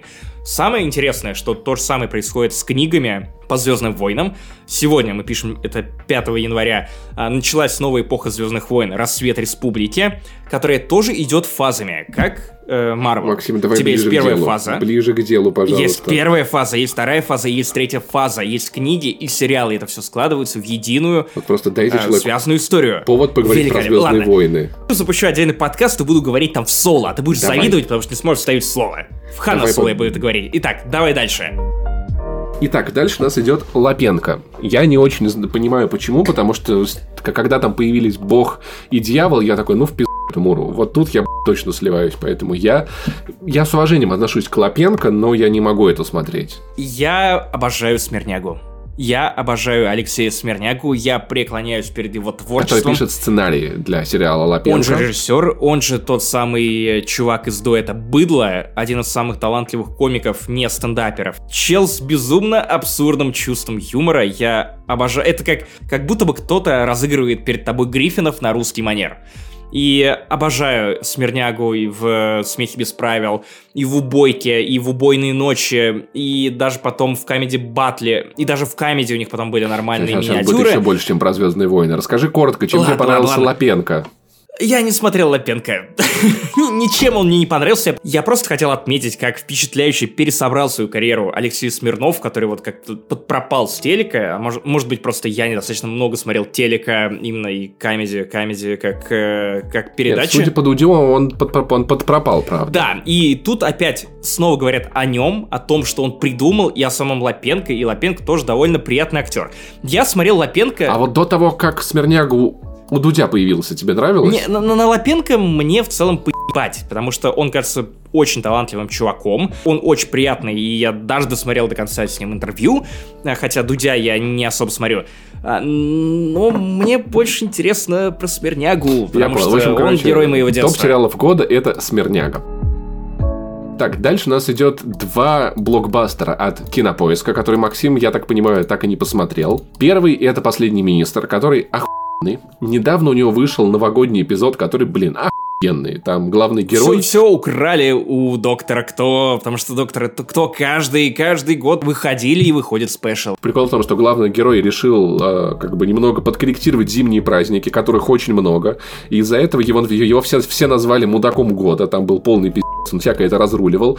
Все-таки, знаешь, не хватило немного создателям яиц и свободы, чтобы назвать президента президентом, потому что там появляется персонаж премьер-министра, который должен перед нацией выступать. Видимо, там какая-то своя Россия, знаешь, такая уже не президентская, а э, парламентская страна. Может быть, это лучшая Россия будущего. Я пока не уверен, но все еще смешно, иронично. Особенно я уграл с одного персонажа, который в середине сезона стал диким русофилом, который кричал «Не было, отрудясь на Руси салатов, и шампанского не было, был сбитень». Короче, забавная Россия современности, по- поугарать над политикой, над тем, что получается, что не получается, последнего министра дико советую. Тем более там нету как такого цельного сценария, там серия посвящена отдельной теме, можно в любой момент остановиться и вернуться. И Анна Николаевна, которая мне в этом году понравилась меньше, потому что все-таки она ближе к таким, знаешь, телевизионным российским сериалам. Сам сериал жутко провинциальный, с провинциальными шутками. И вот новогодний эпизод которого мне понравился не очень, потому что там как бы Анна Николаевна начало. Не как- очень. когда этого киборга только придумали, и его в тот же полицейское отделение внедрили инкогнито,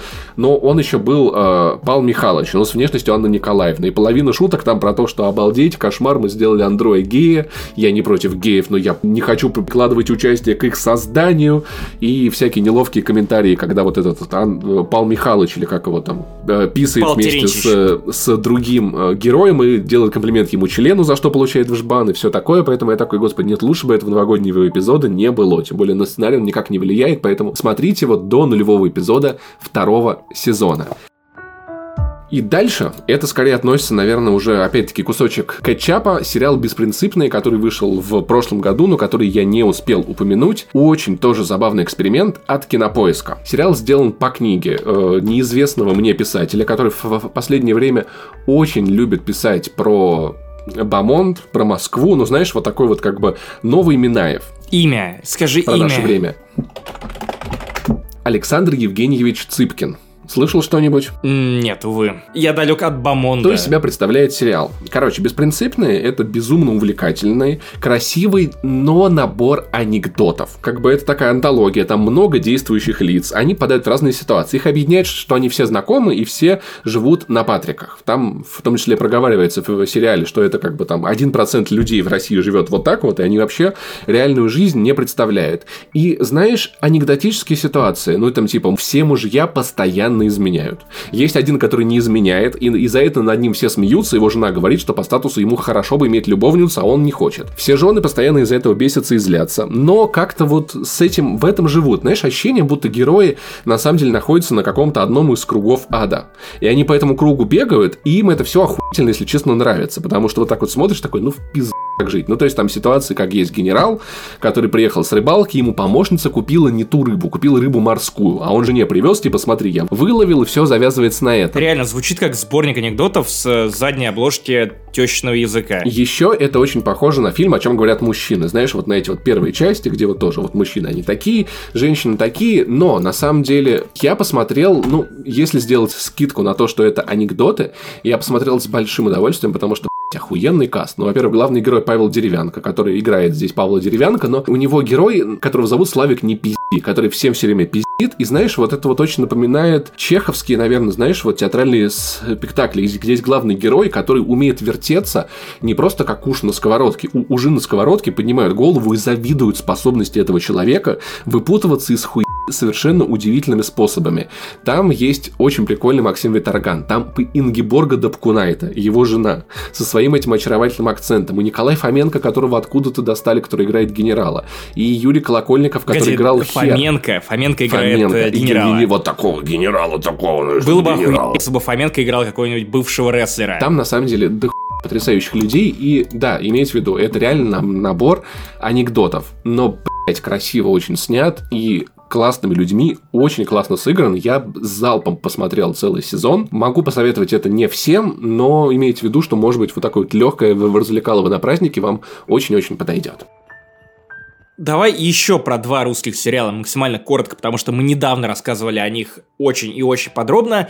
Маленькая дилодия, которая у меня сложилась в голове, это «Территория» от ТНТ и э, «Перевал Дятлова» от э, ТНТ ну, и там, и там ТНТ. Русские сериалы у нас опять э, в успехах э, прошлого года. В большом количестве. Ты что думаешь про это? Территория пиздатая, очень атмосферная. Я особенно прикололся, что я играл в SnowRunner, пока смотрел территорию. Я вот еду по этому дремучему лесу непроходимому, и герои в этом лесу. Как будто там в творится хуй да, я бы сказал, что это как русский True Detective. Помните вот этот первый сезон? Вуду, всякие нет, культы, непонятные слушай, да нет, нет, нет, нет, не вообще нет. Ну, я, я бы не стал придумывать э, только про вот этот эстетику. штамп, типа русский то-то и то-то. Нет, это вполне самобытная вещь, этим она и цена.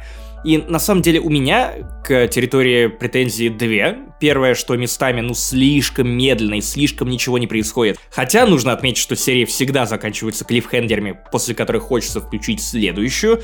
Но потом иногда бывает такое, что ты включаешь, и там первую половину серии ничего не происходит. Все просто томно вздыхает и ругается на икотку. И финал этого сериала мне показалось, что как будто бы не хватило дополнительной серии, хотя, опять же, мне кажется, что можно было как-то равномернее упаковать э, тот план, который был на весь сериал, и сделать его как-то более, ну, размеренным, что ли.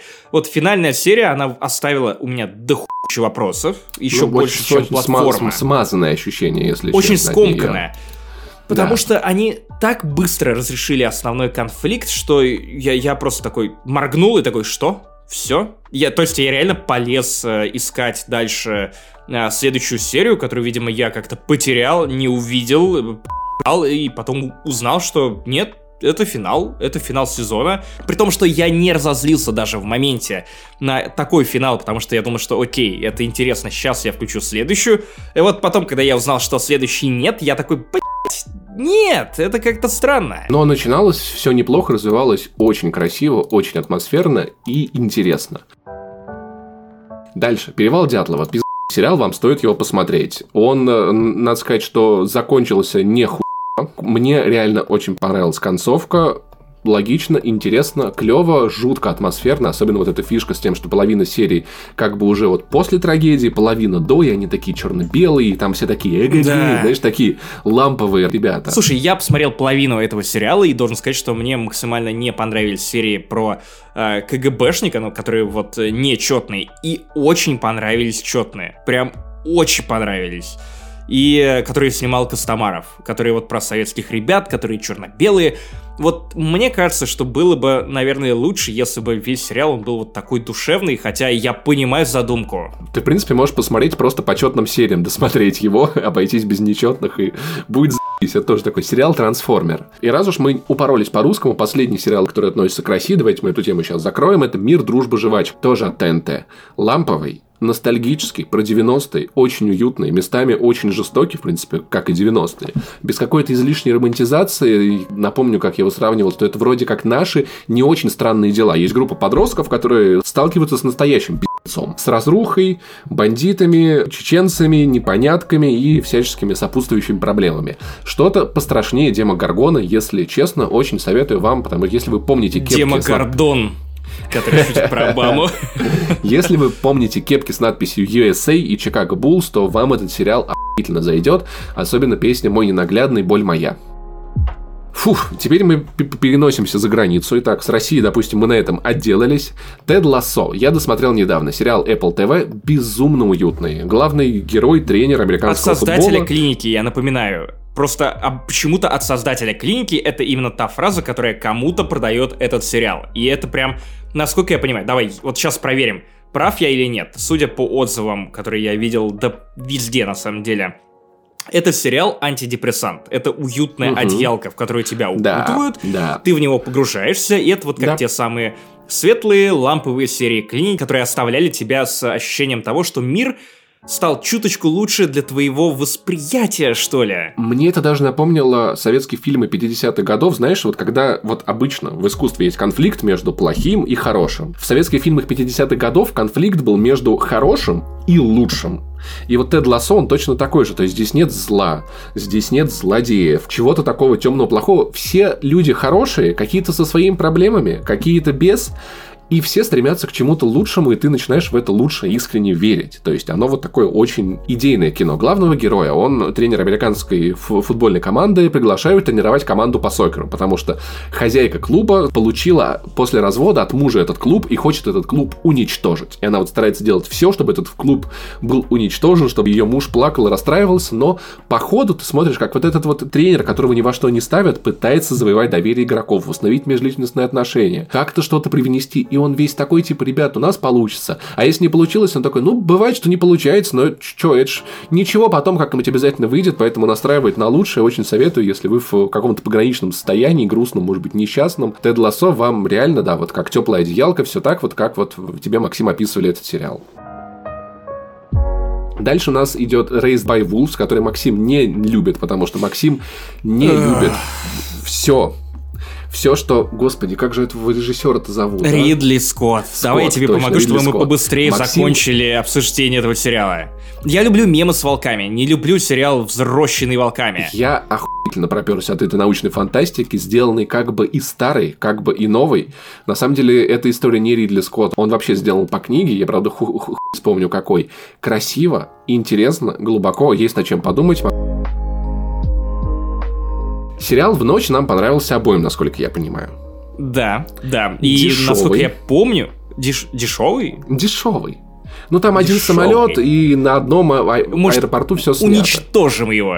Нет, он в смысле, он бюджетный, но при этом, знаешь, он максимально напоминает вот количеством вложенных денег тот сериал, где, помнишь, Боинг 747 падал 500 тысяч серий.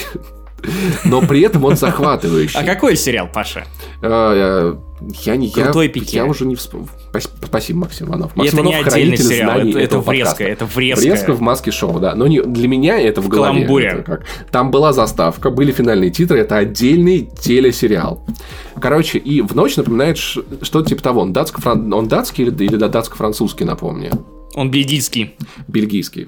Короче, откуда-то из Европы сериал, где люди на самолете улетают от солнца, а солнце оно всех на убьет. И они бедненькие.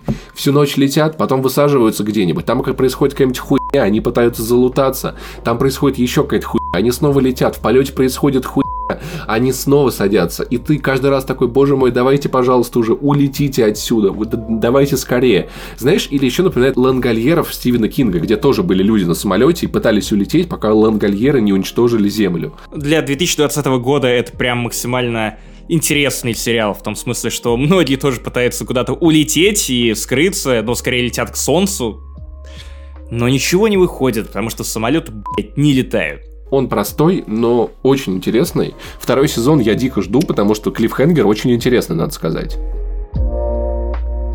А, Охотники. Это сериал, который мне советовал Максим Иванов с Амазона про еврейскую боевую организацию, которая убивает нацистов в э, совре- ну, не в современных. Там лет 20, по-моему, назад происходит 80-е, действие. по-моему. Э, Один из самых, если, если честно, дорогих сериалов, которые я видел за этот год, с охуенным уровнем продакшена, с охуительным уровнем интриги. Там у главного героя нацисты убивают бабушку, и он узнает, что, оказывается, все эти годы она была вот в этой организации, которая занималась тем, что находила бывших нацистов, которые обосновались в США и строят там свой четвертый рейх, тайное правительство, и вот эти вот евреи борются с этим огромным злом, который пытается переродиться.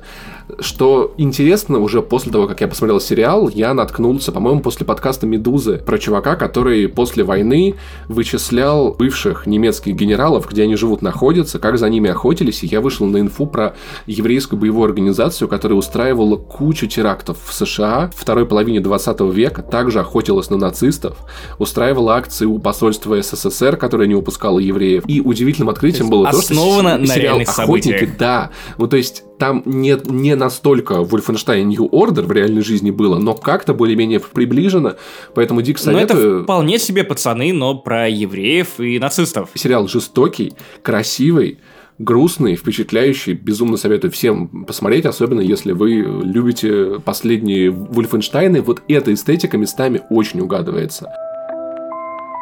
Космические силы – это одна из самых классных комедий этого года. Напомню, в оригинале называется сериал э, Space Force. Force. Максим вам тоже может рассказать про то, кто его делал, откуда, там, почему и как. Создатели офиса и Стив Карл, который тоже теперь выступает и продюсером, играет точно так же главную роль, как и в офисе. И, собственно, сериал это такая версия офиса, но про космические войска. А, Я не смог его досмотреть, потому что мне он показался скучноватым и не то чтобы... Но я думаю, что досмотреть его как когда-нибудь, когда-нибудь. Возможно, просто я посмотрел «Офис», поэтому мне трудно, трудно сравнивать это напрямую, но я скучаю по «Офису», поэтому, видимо, когда-нибудь я сдамся и досмотрю. Я в космических силах нашел кучу угаров, особенно российский космонавт, который пытается у дочки главного героя выведать адрес электронной почты, как зовут э, девичья фамилия ее матери, первое имя ее собаки. Знаешь, такой, я не русский шпион, нет-нет-нет-нет-нет. Напоминает, как персонажа из Ма- Маджики, который говорил, э, что он Влад, но он Я не не вампир. Вампир, я не вампир, Да-да-да-да. не-не-не. Угарно. э, Есть много шуток, которые я, наверное, не понял про современную политическую ситуацию в Америке, но все шутки про Россию я понял и оценил, поэтому советую. Мне дался сериал безумно легко, практически залпом. От космоса мы переходим к более старым способам пути сообщения. Это сериал «Сквозь снег», который является приквелом фильма режиссера Понь Джунь Хо. Я правильно сказал?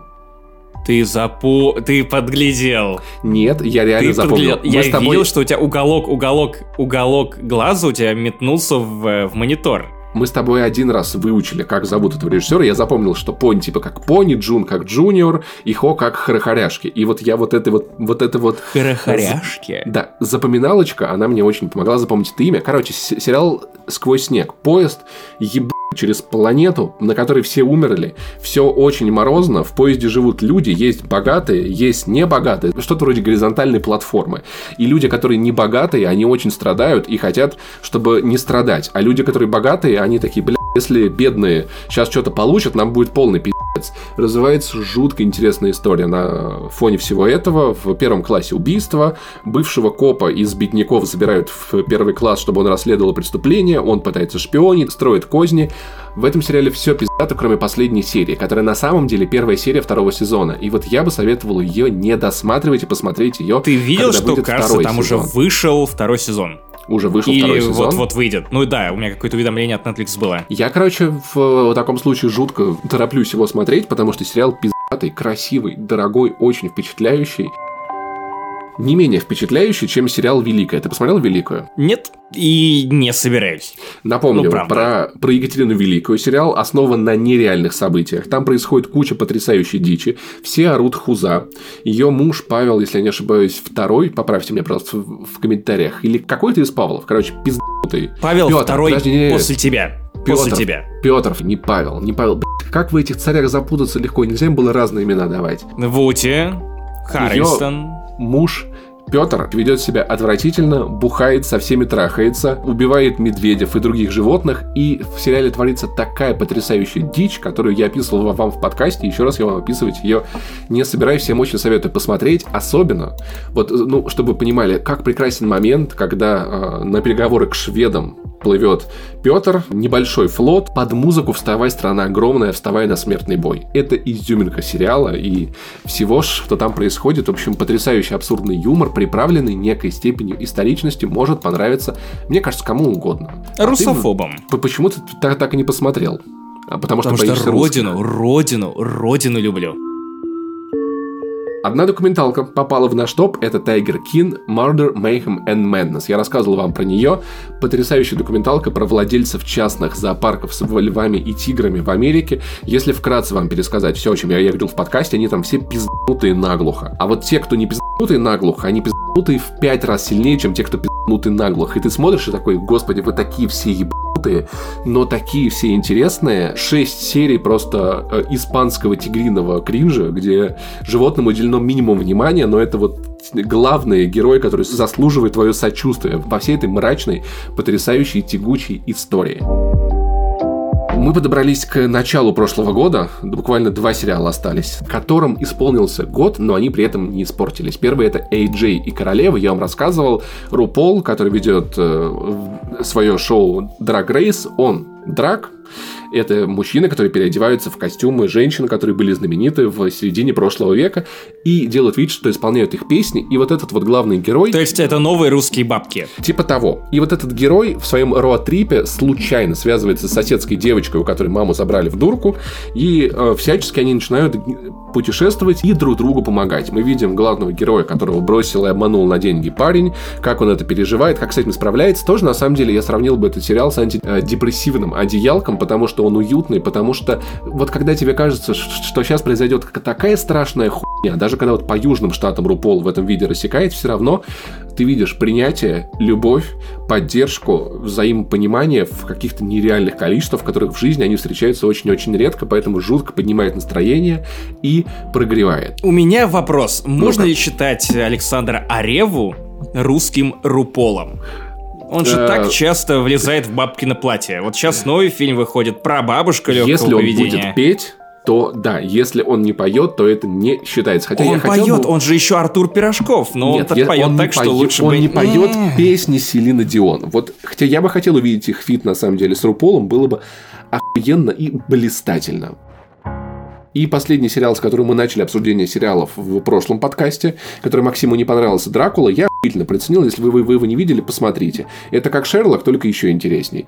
Дико, Вообще дико, неинтересно. Дико. Ну, Максиму не интересно, мне интересно. Я очень, очень плохо. Я, кстати, вернулся к нему буквально неделю назад, потому что я, я совершаю переоценку творчества Стивена Моффата после Доктора Кто. Я прям сейчас нагоняю уже на середине восьмого сезона, и я понял, что нет, Дракула просто плохой сериал, плохо а написанный, а хотя нравится. там, конечно, ему очень помогал красивый, э, Марк Геттис, который тоже работал с ним ну, над, э, над Шерлоком. Мы с Максимом и, уже... кстати, по... над Доктором Кто тоже. Уже посрались из-за этого год назад, я просто вот отметил для себя его в этом месте, и с сериалами мы закончили. Господи, это подкаст сильно Ура! больше, чем первый подкаст. Итак, осталось разное. Разное и наши игры года. В разном у нас находится томатный гозе с итальянскими приправами. Да, я в этом году открыл для себя новый томатный гозе, который Saldens э, Italian Edition. Слава богу, они вняли потом моим мольбам и добавили к этим итальянским приправам еще и немного копчености, то есть он стал теперь Oak Smoked Italian Edition, там базилик, идеальный напиток для похмела. Я не пью это как похмел, хотя знаю, что многие пьют гоза именно как похмелюку. Но это просто очень и очень вкусно. Я думал, что я не смогу еще сильнее полюбить томатный гоза от Salden's, но это случилось, они сделали это еще раз чертяки. Salden's со, Теперь... Salden's. Да, я в том году еще сгонял к ним в их Мекку, в Тулу, прямо на ту самую пивоварню Стейкхаус и отлично там кайфанул. Было великолепно. И если у вас будет возможность или интерес попробуйте, попробуйте обязательно томатный гоз с итальянскими приправами и копченостями, а если вы не любите Salden's, то зацените другой томатный гозе «Зависимость» с горчицей. Я все еще охочусь за харчо гозе и борщ гозе. Окрошка Пиццу гозе. гозе я уже попробовал. Окрошка квазе. гозе, кстати, я думаю, что наверняка есть, но я, я обычно окрошку не ем. Крошка Холодец. не моя тема, окрошка. Короче, гозы года. Короче, Гоза года для меня лично со мной многие поспорят, потому что Салденс многие стали недолюбливать, потому что это мейнстрим абсолютный, но тем не менее у меня это все еще... Вообще потому что людям просто вкус не нравится. Эм, не знаю о чем-то. Давай к следующему а успеху. Мое, мое питкое открытие года это антидепрессанты. Очень советую, если вам пропишут, обязательно попробуйте заебись. Ну, лучше не мешать с томатным гоза. Да, и в отличие от бухла, который вы покупаете просто по паспорту, здесь нужен рецептчик, поэтому это еще более рарная история. И, конечно, главная, на самом деле, радость этого года для нас, которая нас поддерживала с Максимом во всех наших начинаниях, это яма с хуями. О, это правда. Яма с хуями провела прекрасный пранк на мой день рождения, подарив мне Nintendo Switch и позволив мне еще чаще его обсирать, потому что я предметно познакомился с этой консолью. Ямы, что вы наделали? И узнал Просто еще лучше о том, что, мне, что мне сделали не так. Но при этом, на самом деле, я много на ней играл в этом году, на самом деле. Не так много, как на нормальных консолях, но в том числе, конечно, если бы я больше путешествовал, если бы этот год не пришлось просидеть дома, наверное, я бы еще чаще запускал Nintendo Switch. Для меня Яма подогнала собаку, которую я без безумно люблю, и вот уже скоро по факту будет год, как у меня появилась собака, я все еще пытаюсь прийти в себя, каким образом я оказался достаточно ответственным для того, чтобы, ну, ухаживать за настоящим живым существом, и вроде как этому живому существу со мной, он меня очень любит, а я люблю это живое существо. Пес Бородинский, мой лучший друг, э, черненький Сибаину, классный пес, э, с которым я напутешествовался вдоволь по всей Латвии в течение всего лета, и который со мной гонял туда-сюда в течение всего года. Спасибо вам большое, вы котики. И я да. про яму. И теперь переходим к самому главному. Итак, первое это личные итоги года, топ-3. Мы каждый называем по три игры перед тем, как выбрать одну самую-самую-самую главную. Итак, ты начнешь, я начну. Давай ты. На третьем месте у меня в играх года это игра с потрясающей киберпанковой атмосферой. На самом деле с не очень уникальным сеттингом, но оставившая самые мощные киберпанк впечатления в этом году, о которых я только мог мечтать, это Ghost Runner, потому что я никогда раньше не мог представить себе эту игру, потому что такой тактический шутер с такими акробатическими элементами и это ощущения, которые немного напоминают то, что было в Doom, то, что было в Titanfall, но все вместе я в этом виде не видел никогда. Такую игру от первого лица никогда в жизни не ощущал, поэтому она заслуженно забирается на третье место совершенно внезапно для меня и для всех в этом чате. У меня третье место это Киберпанк 2077. Ты думал, что я вообще не включу эту игру Нет, я ожидал, список, что ты как раз таки включишь. Или поставлю ее повыше поставлю ее повыше, но, к сожалению, Киберпанк в том состоянии, в котором он вышел, он для меня не вышел. Я жду каких-то патчей, апгрейдов и жду, что я буду рассказывать про эту игру еще в 2021 году.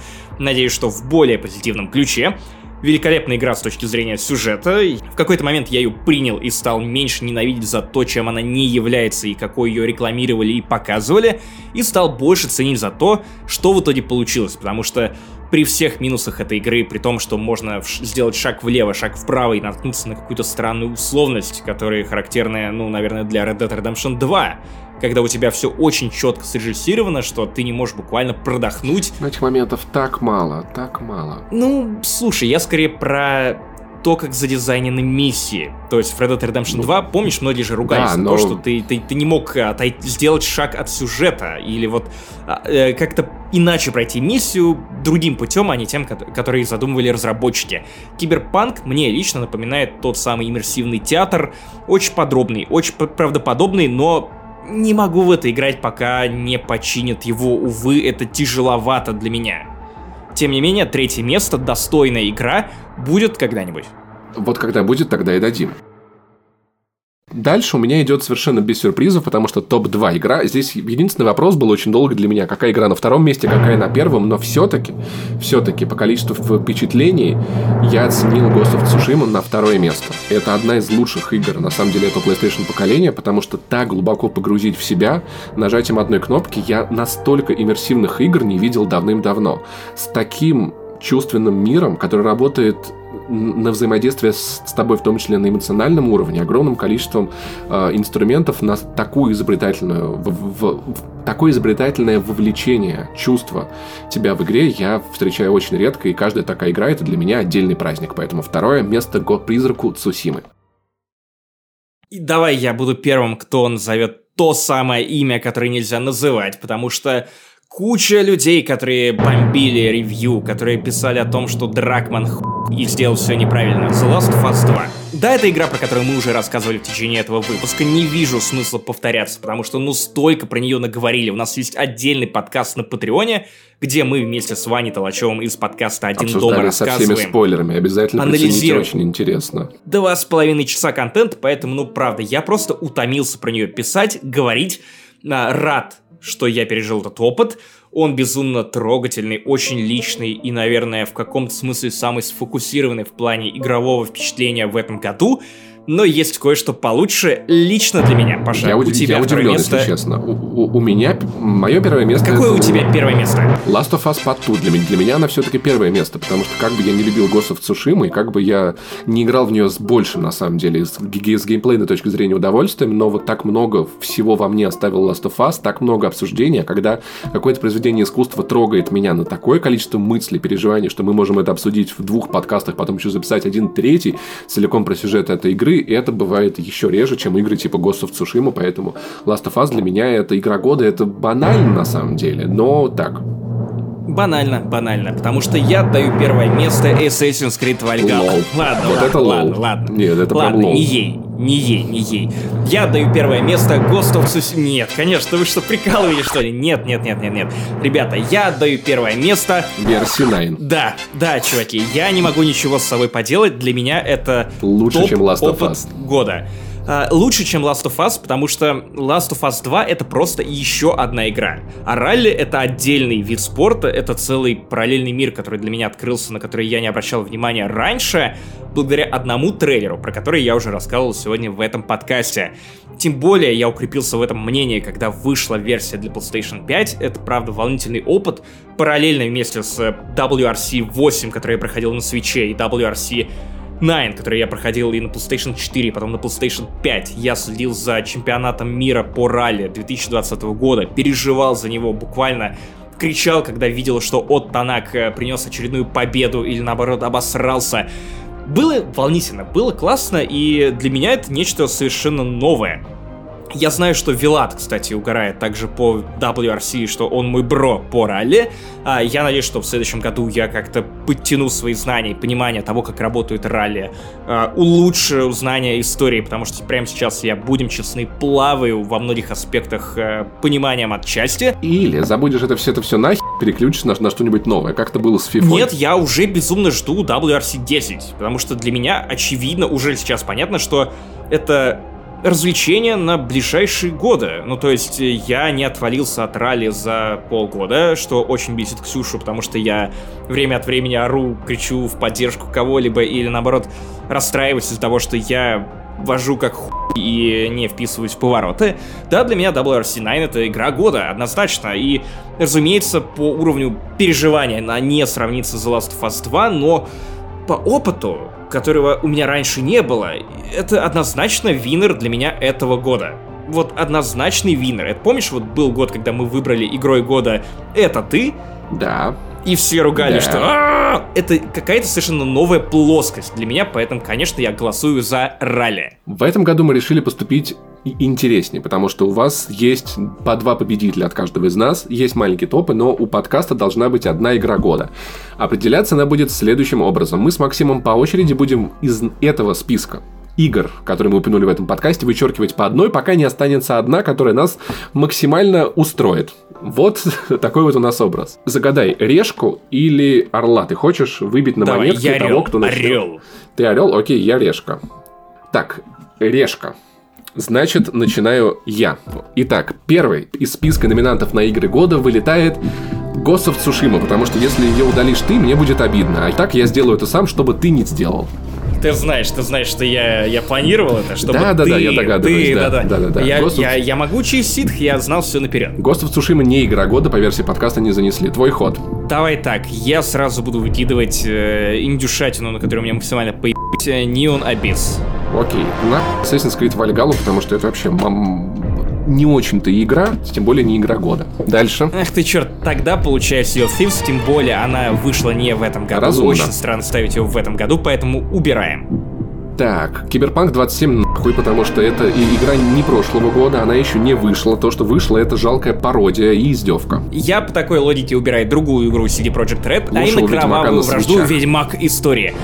Лучший, да не лучший, и к тому же вышел не в этом году, какого черта. Версия 9 пос- спускает пыль в глаза, и это не видеоигра. Snow выходит вон, чувак, Ну, это уже личное. ожидал, да.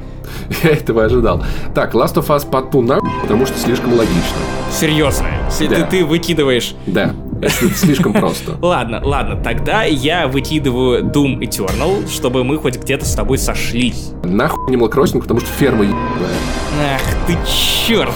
Окей, я убираю Ghost Runner, потому что, опять же, какая-то индюшатина, и мы уже выкинули Doom Eternal. Логично выкинуть еще и Ghost Runner, следом отправить Киберпанк на мороз. Так, тогда Мафия Definitive Edition вышла не в этом году. Ну, конкретно не в этом году, хотя обновленная версия в этом. Microsoft Flight Simulator пролетает со званием игры Как года от над подкаста Парижем. не занесли. Или над Воронежем, так можно тоже. Окей, обойдемся тогда и, и, и без Squadrons, потому что Звездные войны заебали. Э, Не согласен максимально, не. И э, я думаю, что у тебя эта эмоция только потому, что ты не Звездные посмотрел войны второй заебали. сезон Мандалорца. Иди, иди уже и окстись, пожалуйста. Кстати, я выкидываю Gears Tactics, э, как человек, который ее порекомендовал тебе. Как человек, который в целом топит за Xbox, но... Потому что это не Честно, XCOM. не игра, это не игра года. Ну, она, она очень классная. Она помогает тебе пережить нехватку гирзов в твоей крови, как и замечательная DLC Hive Busters, о котором я подробнее расскажу уже в кетчапе. Но, тем не менее, Gears, извини, Tactics э, уходит также на мороз. Хейдес, потому что Super Giant Games делают скучные, нудные видеоигры, которые нравятся куче людей, просто потому что они милые, как котики. Нет, это не так. Э, Я буду той мразью, которая выкинет Ori and the Will of the Wisps. Извини, я, во-первых, считаю важным поднасрать тебе, во-вторых, я в нее не играл и не очень тяготею к Да, вот этому. плохо. Нам надо было бы еще с первой части поиграть. А я пошлю нахуй Half-Life Alex, потому что я в нее не играл. И Игра года по версии подкаста не занесли. Майлз Моралес, Впоследствии вышибал этих. Ну, в принципе, она нас обоих Честно устраивает, говоря, надо сказать. Она нормальная, но это не игра года. Это то есть нашим мнением максимально ничего не значит. игра года по версии подкаста не занесли, просто потому что она пережила игровые вышибалы. Дети, то, что вы только что увидели, называется желание поднасрать друг другу. Пожалуйста, не делайте так с вашими близкими, потому что по итогу ни один результат, который вот получится из этого срача, не удовлетворит ни вас, Так, подожди, ни подожди. их. Меня удовлетворило, а, что это было весело. Это было весело. Это было весело. Это было окей? нейтральный вид. Это была классная игра. Это была классная игра, но не The Last of Us, прости уж. Даже не, The Last of Us. The Last of Us не игра года, и Ghost of Tsushima по версии подкаста не занесли, тоже не игра года. С другой стороны, кто мы такие, чтобы судить э, фортуну, которая буквально вела нашу руку, как и желание поднасрать друг другу в стиле Да. не занесли? И поскольку это все-таки радостный подкаст про успехи, мы хотим похвалить наших самых успешных патронов, которые были с нами в этом году под нежную новогоднюю музыку. Вот так вот Да, романтичненько спасибо очень вам будет. большое, что вы пережили этот всратый, всратый, всратый год. Джек Рамси, Алекс Максимов, Алексей Калентьев, Алексей Телегин, Алексей Золотов, нас слушает очень много Алексеев, Погоди, можешь сделать голос более грубым, потому что мне неловко слушать то, как ты эротично это шепчешь. Ты как будто Эндрю. озвучиваешь Хейдес. Эндрю Иванюк, Андрей Фролов, Энди, Так, вот сейчас Антон пошел инсульт какой-то. Щербаков, Евгений Звягин, Геннадий Евстратов, Григорий Яфа, Игорь Карпинский, Илья Ермолов. Я надеюсь, что комплименты и похабство своим женщинам ты шепчешь как-то более убедительно, потому что, чувак, это просто, это, это, это фильм про, про маньяка.